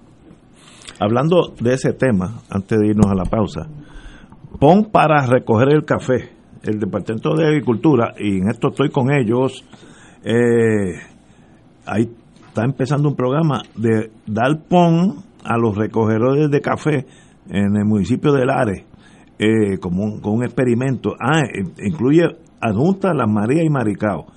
Y uno de los problemas que tienen los recogedores, el café en Puerto Rico, es mano de obra recogerlo, que es increíble, pero cierto. Se cae el café al piso no, no hay mano. En un, entonces, si, si esto fuera este, Suiza, pues dice, bueno, es que la gente está haciendo otras cosas. En un pueblo con un alto desempleo, no hay recogedores de café. Y este, el, señor secretario de Agricultura, pues tiene un, programa experimental, me da la impresión, pues excelente. Mira, no vayas tan lejos. Mi hermano tenía una finca de café, ya ha fallecido eh, para cuando, cuando venía la época de la cosecha, de recolectar el café, nos montábamos él, él, y yo en una guagua, yo lo acompañé en varias ocasiones, no siempre, a distintos barrios de Yauco. Buscar a la gente. A, reclutar a los recogedores de café y los traíamos.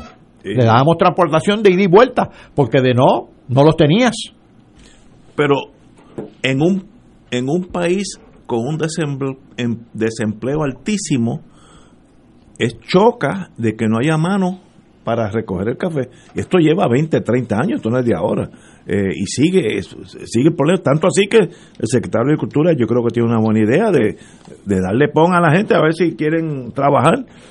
Sería el será el desempleo, será la dejadez, yo no sé, pero obviamente hay un problema y la calidad del café, como todos sabemos, es excelente, excelente. Así que en eso tenemos un producto de primera pero no se puede exportar mucho porque sencillamente pues no, no, no tiene la producción. Pues yo creo que es un área donde el gobierno debiera darle incentivos o, prioridad, no sé cómo hacerlo. Eh, ¿Será para el próximo gobierno? No, no sé. Vamos a una pausa, amigo. Fuego Cruzado está contigo en todo Puerto Rico. 2.6 millones de autos en Puerto Rico, algunos de ellos con desperfectos.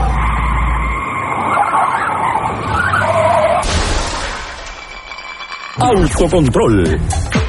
Tu carro. Tu carro. Tu mundo. Lunes a viernes a las 11 de la mañana por Radio Paz 810 AM.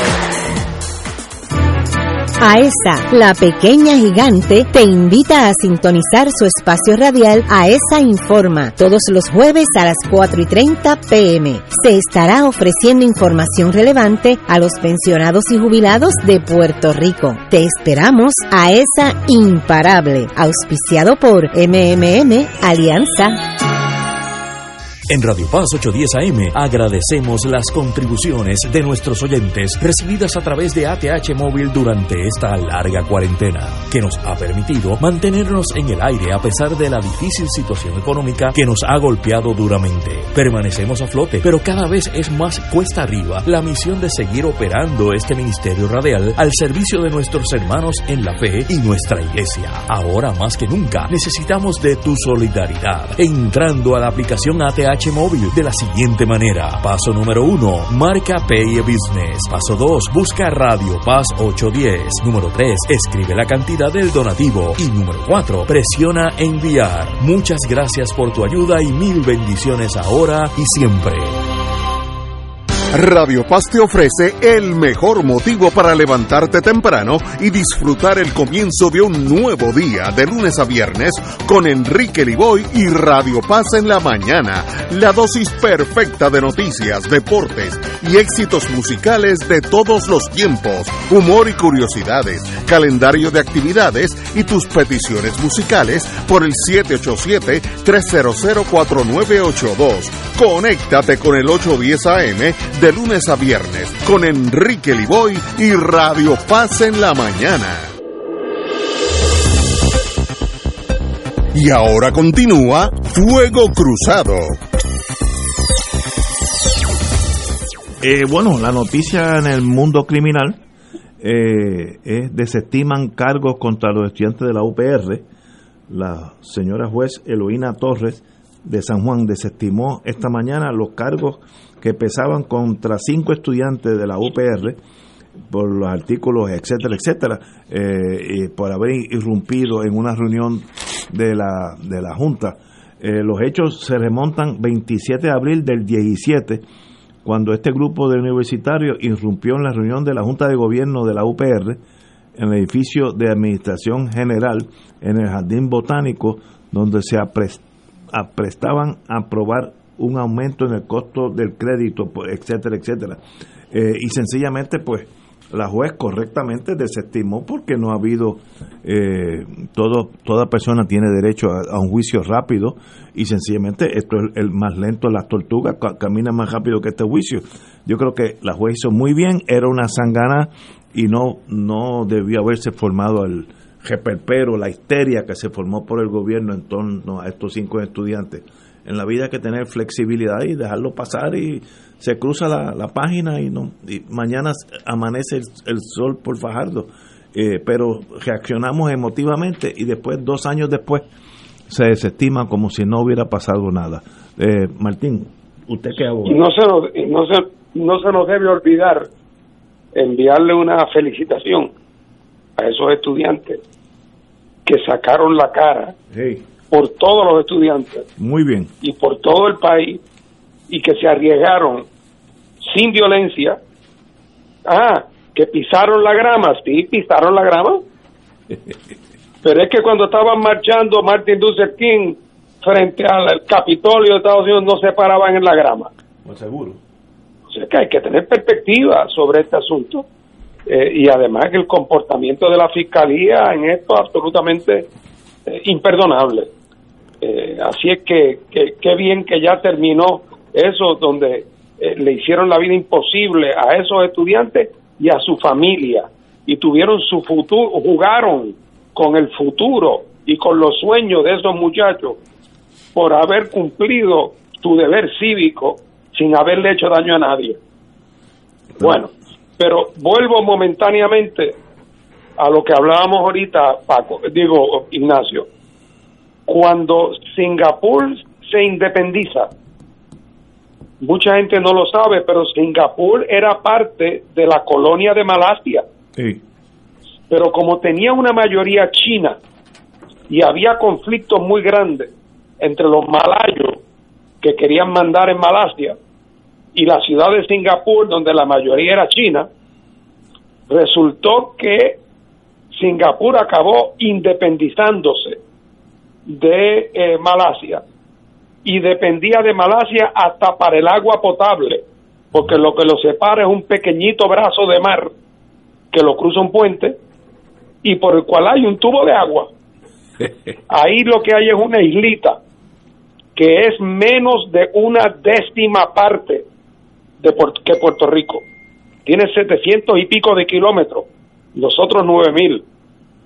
Existían dos millones de personas y la industria principal era la base naval británica, la más grande del mundo.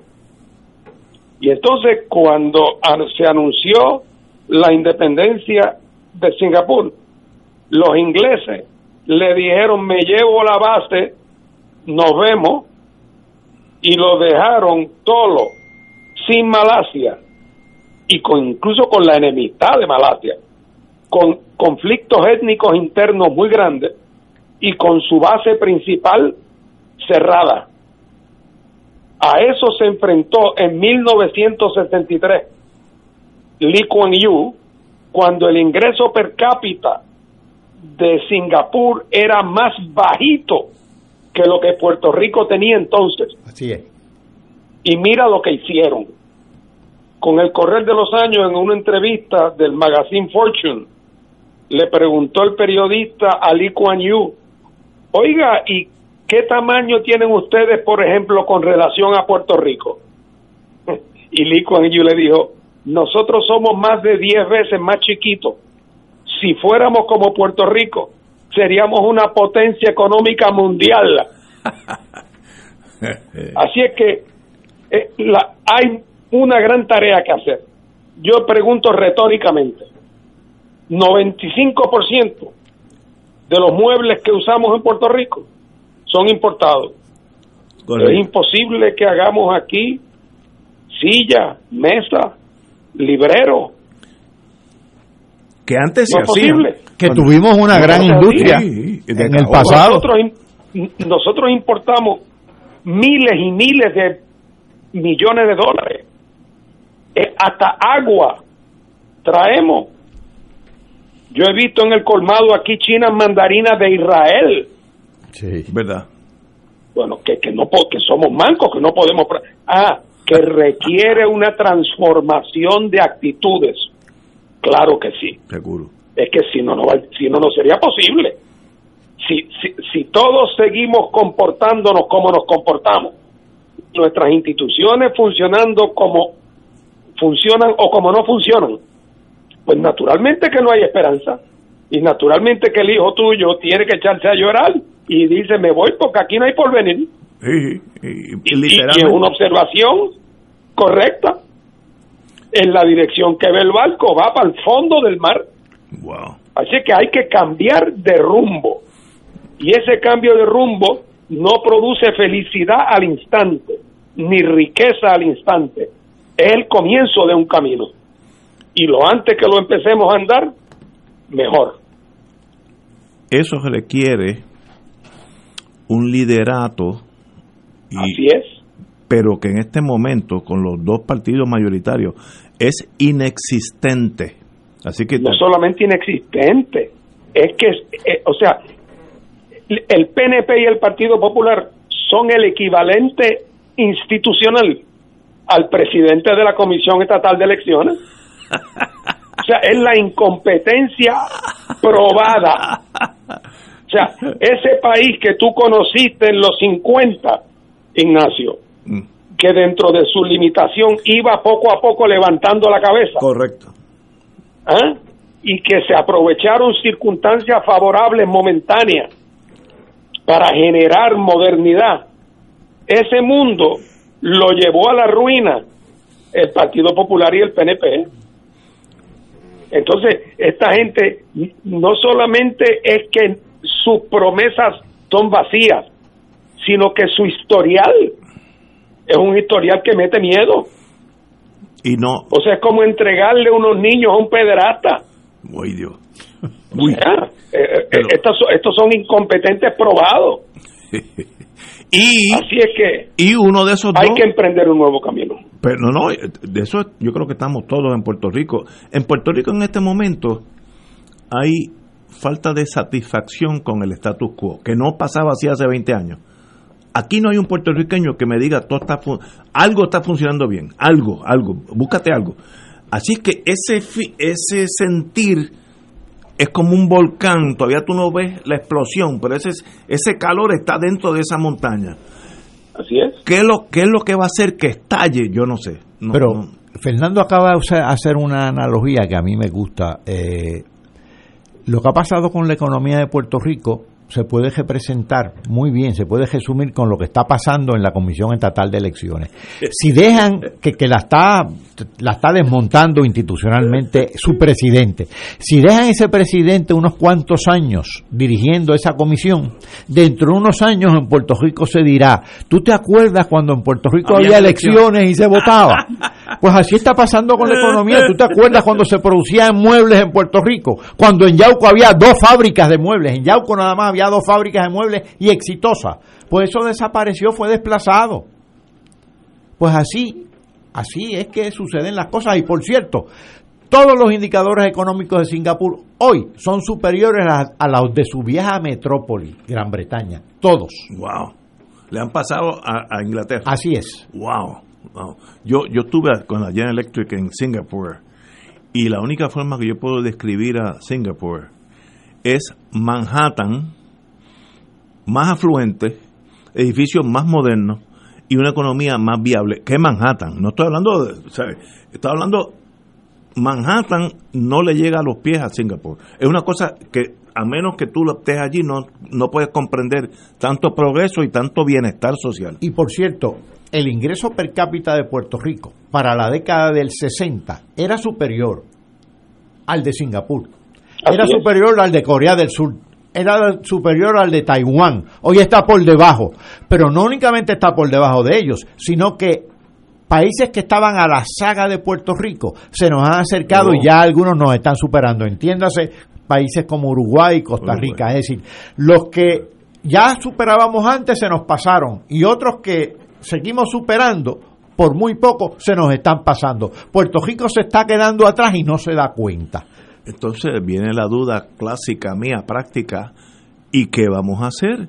Entonces, pues ahí hay como un vacío político. que se- eh, no, no estoy diciendo la pregunta a ustedes dos, sino lo estoy diciendo al pueblo. No, pero yo, te, yo, yo, yo me doy por aludido y te la contesto. Ok. ¿Cuál es el primer paso? Digo, dentro de lo que está en nuestras manos ahora. Pues a mí me gustaría ver, y trabajaré y he trabajado para lograr, que en estas elecciones veamos un repunte del reclamo de independencia de Puerto Rico, que es el reclamo del cambio de timón hacia desarrollar una economía propia de crecimiento autosostenible, vinculada con el mundo, dedicada al valor del trabajo, A mí no a, la, a- a la independencia. Ah, que eso no, no va a ser de 0 a 100. No, pero por algún sitio hay que empezar. Y hay que empezar fortaleciendo el reclamo de independencia. ¿Para qué? Para que eso genere presión de cambio, tanto en Estados Unidos como en Puerto Rico. no hay en Puerto Rico un puertorriqueño que esté satisfecho con lo que tenemos. Así que las opciones en este Puerto Rico de estas elecciones eh, van a ser sorprendentes para mí, porque nadie está diciendo, oye, qué, qué bien estamos, vamos a quedarnos como estamos. Eh, la gente está buscando una alternativa, tal vez no saben por dónde ir, pero la búsqueda de esa alternativa está en la mente de todos los puertorriqueños porque bien no estamos, bien no estamos. Eh, y eso eso no hay que. Bueno, guiar de aquí a mi casa, choco con ocho boquetes, ya ellos saben hasta, hasta dónde están. Eso es San Juan, la zona metropolitana, el centro, y hay boquetes. Eh, eso- Oye, Ignacio. algo está mal. Y perdóname, hay veces en la vida que las cosas se ponen malas y la gente se da cuenta o piensa que esto es un aguacero y que si somos pacientes y esperamos, ya pasará. Todo va a volver. Y eso pasa a veces en la vida. Y yo me acuerdo muchas veces cuando aquí pasábamos por crisis económica la gente la veía como coyunturales y de, ah, eso es que ha habido una reducción de la demanda en la economía americana ah, y se refleja en la de nosotros. Eso es que han subido los intereses y por lo tanto se ha reducido la inversión. Y la gente tenía como la esperanza de que, el asunto se enderezaría solo. Ya todo el mundo que vive en Puerto Rico sabe que el tajo es de tapar con manta. O sea, que esto no es nada coyuntural, que esto no es que cuando los intereses suban o bajen, o, cuando la economía americana se arregle o no se arregle. Si la economía americana lleva en crecimiento desenfrenado 15 años y nosotros en contracción. Correcto. Así es que la gente sabe que el problema que aquí es de fondo. Y si al problema de fondo le sumas la incompetencia, o sea, la incompetencia de los choferes, porque tras que la guagua no sirve, los choferes que hemos tenido son de película. si, saben prender la guagua, que no, no, no estoy seguro. el precipicio, el precipicio está garantizado. señores, tenemos que ir a una pausa. Regresamos con Fuego Cruzado. Fuego Cruzado está contigo en todo Puerto Rico. Todos los jueves Radio Paz y la Administración del Seguro Social te ofrecen un espacio informativo para orientarte y aclarar tus dudas sobre los derechos, requisitos y obligaciones para poder disfrutar de sus beneficios. Plantea tus preguntas por el 787-300-4982 y conoce antes que nadie los detalles concernientes a cambios y nuevas regulaciones, escuchando todo sobre Seguro Social con Víctor Rodríguez los jueves de 2 a 3 de la tarde por En Oro 92.5 FM, Radio Paz 810 y el Canal 13 estamos trabajando a tono con la emergencia que en estos momentos está viviendo Puerto Rico. Estamos ofreciendo nuestros servicios al máximo con el personal disponible según nos permitan las circunstancias. Si tiene un mensaje para ofrecer a sus asociados, clientes o personal, solo tiene que llamar al 787-349-7949. 787-552-0825 y nuestros empleados le al personal de ventas para atender su necesidad. A nuestros clientes estén en comunicación con su ejecutivo o ejecutiva de ventas que continúan ofreciendo sus servicios como de costumbre. Recuerden los teléfonos 787-349-7949 y 787-552-0825. Radio Paz te ofrece el mejor motivo para levantarte temprano y disfrutar el comienzo de un nuevo día de lunes a viernes con Enrique Liboy y Radio Paz en la mañana. La dosis perfecta de noticias, deportes y éxitos musicales de todos los tiempos, humor y curiosidades, calendario de actividades y tus peticiones musicales por el 787-300-4982. Conéctate con el 810 AM de lunes a viernes con Enrique Liboy y Radio Paz en la mañana. 2.6 millones de autos en Puerto Rico, algunos de ellos con desperfectos.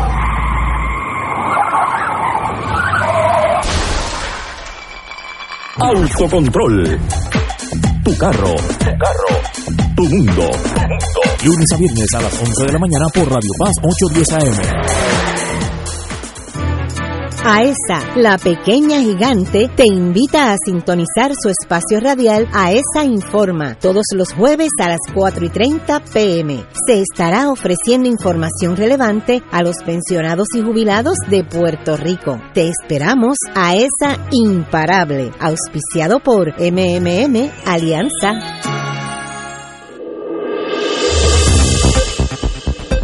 Y ahora continúa Fuego Cruzado.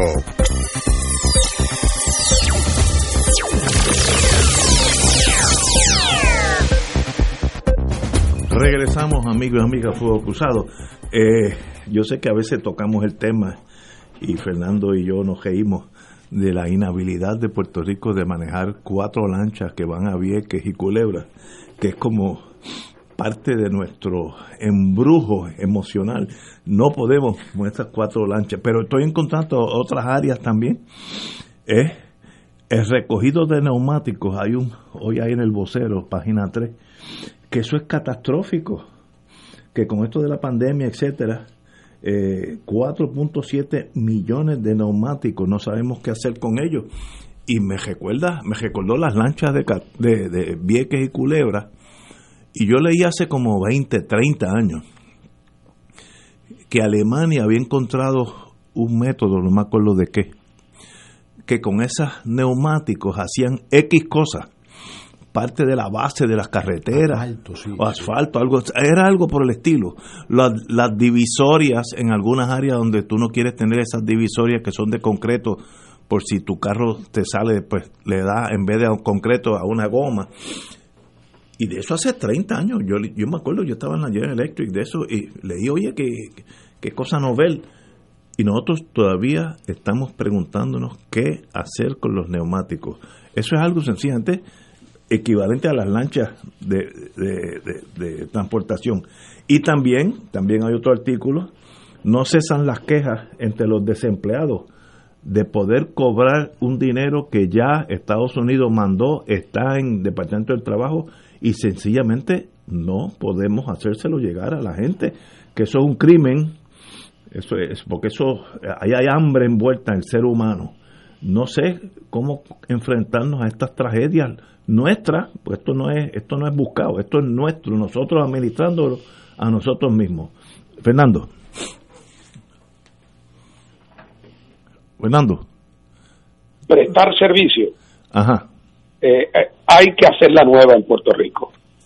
Eh, porque la estructura gubernamental ha estado tan politizada que con eso lo que quiero decir es que quienes la dirigen y quienes supervisan el, trabajo que se hace, en demasiados casos son personas seleccionadas no por sus capacidades, ni por su preparación, ni por su compromiso, sino porque eran parientes o dolientes de políticos, tanto PNP como populares. Entonces, de que un sobrino se cuele aquí y allá, pues el, el sistema sobrevive, pero la acumulación con el tiempo, resulta que la calidad de la supervisión y la ejecución es, es abismal. Eh, y, por lo tanto el gobierno es incapaz de llevar a cabo alguna de las tareas más sencillas. Eh, aquí estamos ante un caso que la Junta de Control Fiscal, que como sabemos no es bolchevique, tuvo que llevar al secretario de Educación al tribunal porque en los peores momentos el Departamento de Instrucción cerró y no quería utilizar los comedores escolares que son pagos con fondos federales Increíble. para darle comida a niños que tenían hambre. O sea, estamos hablando de la disfuncionalidad del aparato gubernamental es el perfecto reflejo de la disfuncionabilidad, de la disfuncionalidad política y económica de un régimen que se ha venido al piso o sea, esto entre comillas funciona. O sea, el semáforo de la esquina a veces funciona por el flujo continuo de fondos federales que hay. Correcto. El, o sea, y, y aún así, cuando yo voy camino a, a, coger gasolina, un día hay, hay semáforo y otro día no hay, y no hay explicación. Y a nadie se le ocurre preguntar por ella tampoco. Porque, primero, ¿a quién uno le va a preguntar? Así que hay una disfuncionalidad a través de todo el sistema, en el sistema de instrucción pública, en la autoridad de energía eléctrica, en los sistemas de permisología, en los sistemas de investigación criminal. Eh, o sea, todo eso se ha venido al piso.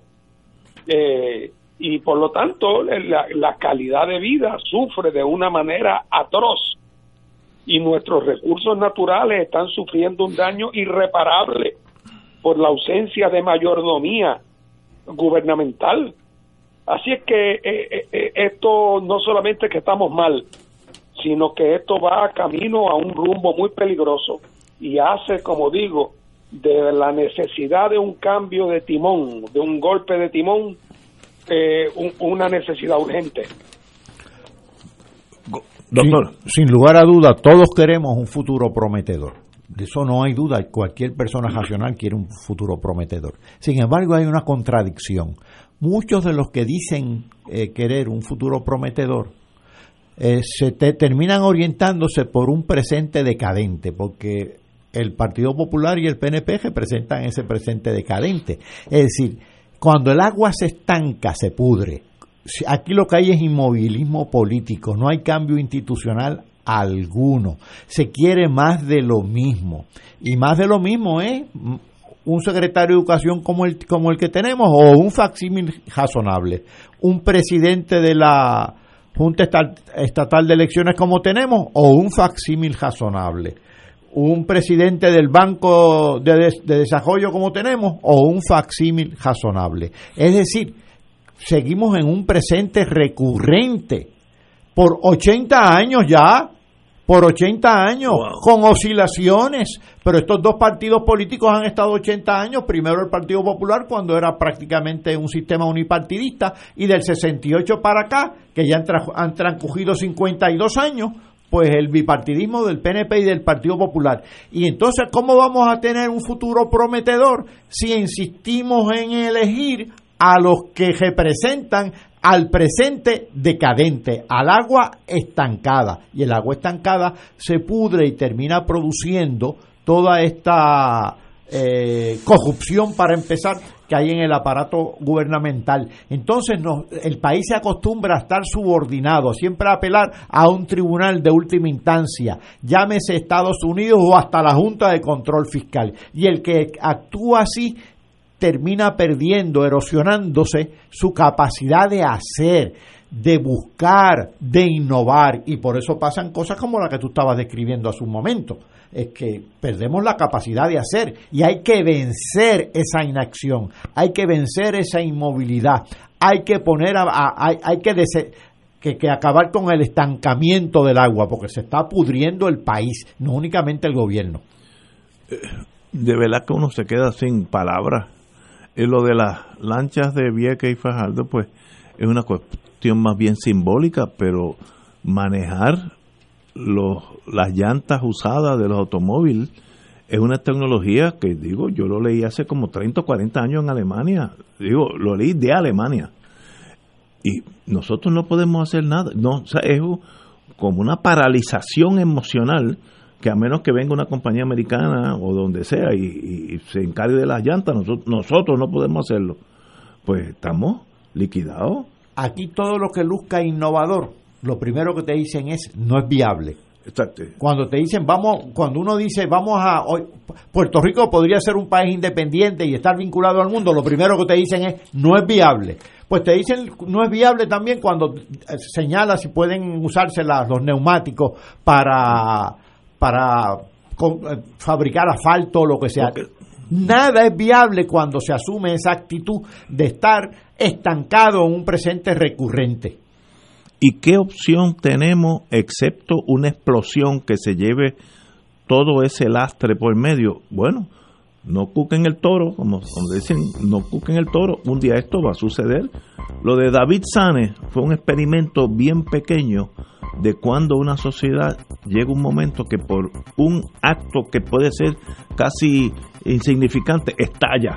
Es la gota que desborda la, la, Esa es la gota y estamos llegando al borde de la, de la gota. Esperemos. Señores, tenemos que irnos. Compañero Martín, un privilegio como siempre. Saludos. Y nos veremos el próximo lunes con el doctor Catalá. Señores, espero que el doctor Catalá para el próximo, para el próximo lunes tenga qué hacer con, la, con, las gomas usadas. A ver si podemos, podemos hacer un dinerito ya que estamos en esto. Vamos a una pausa, amigos.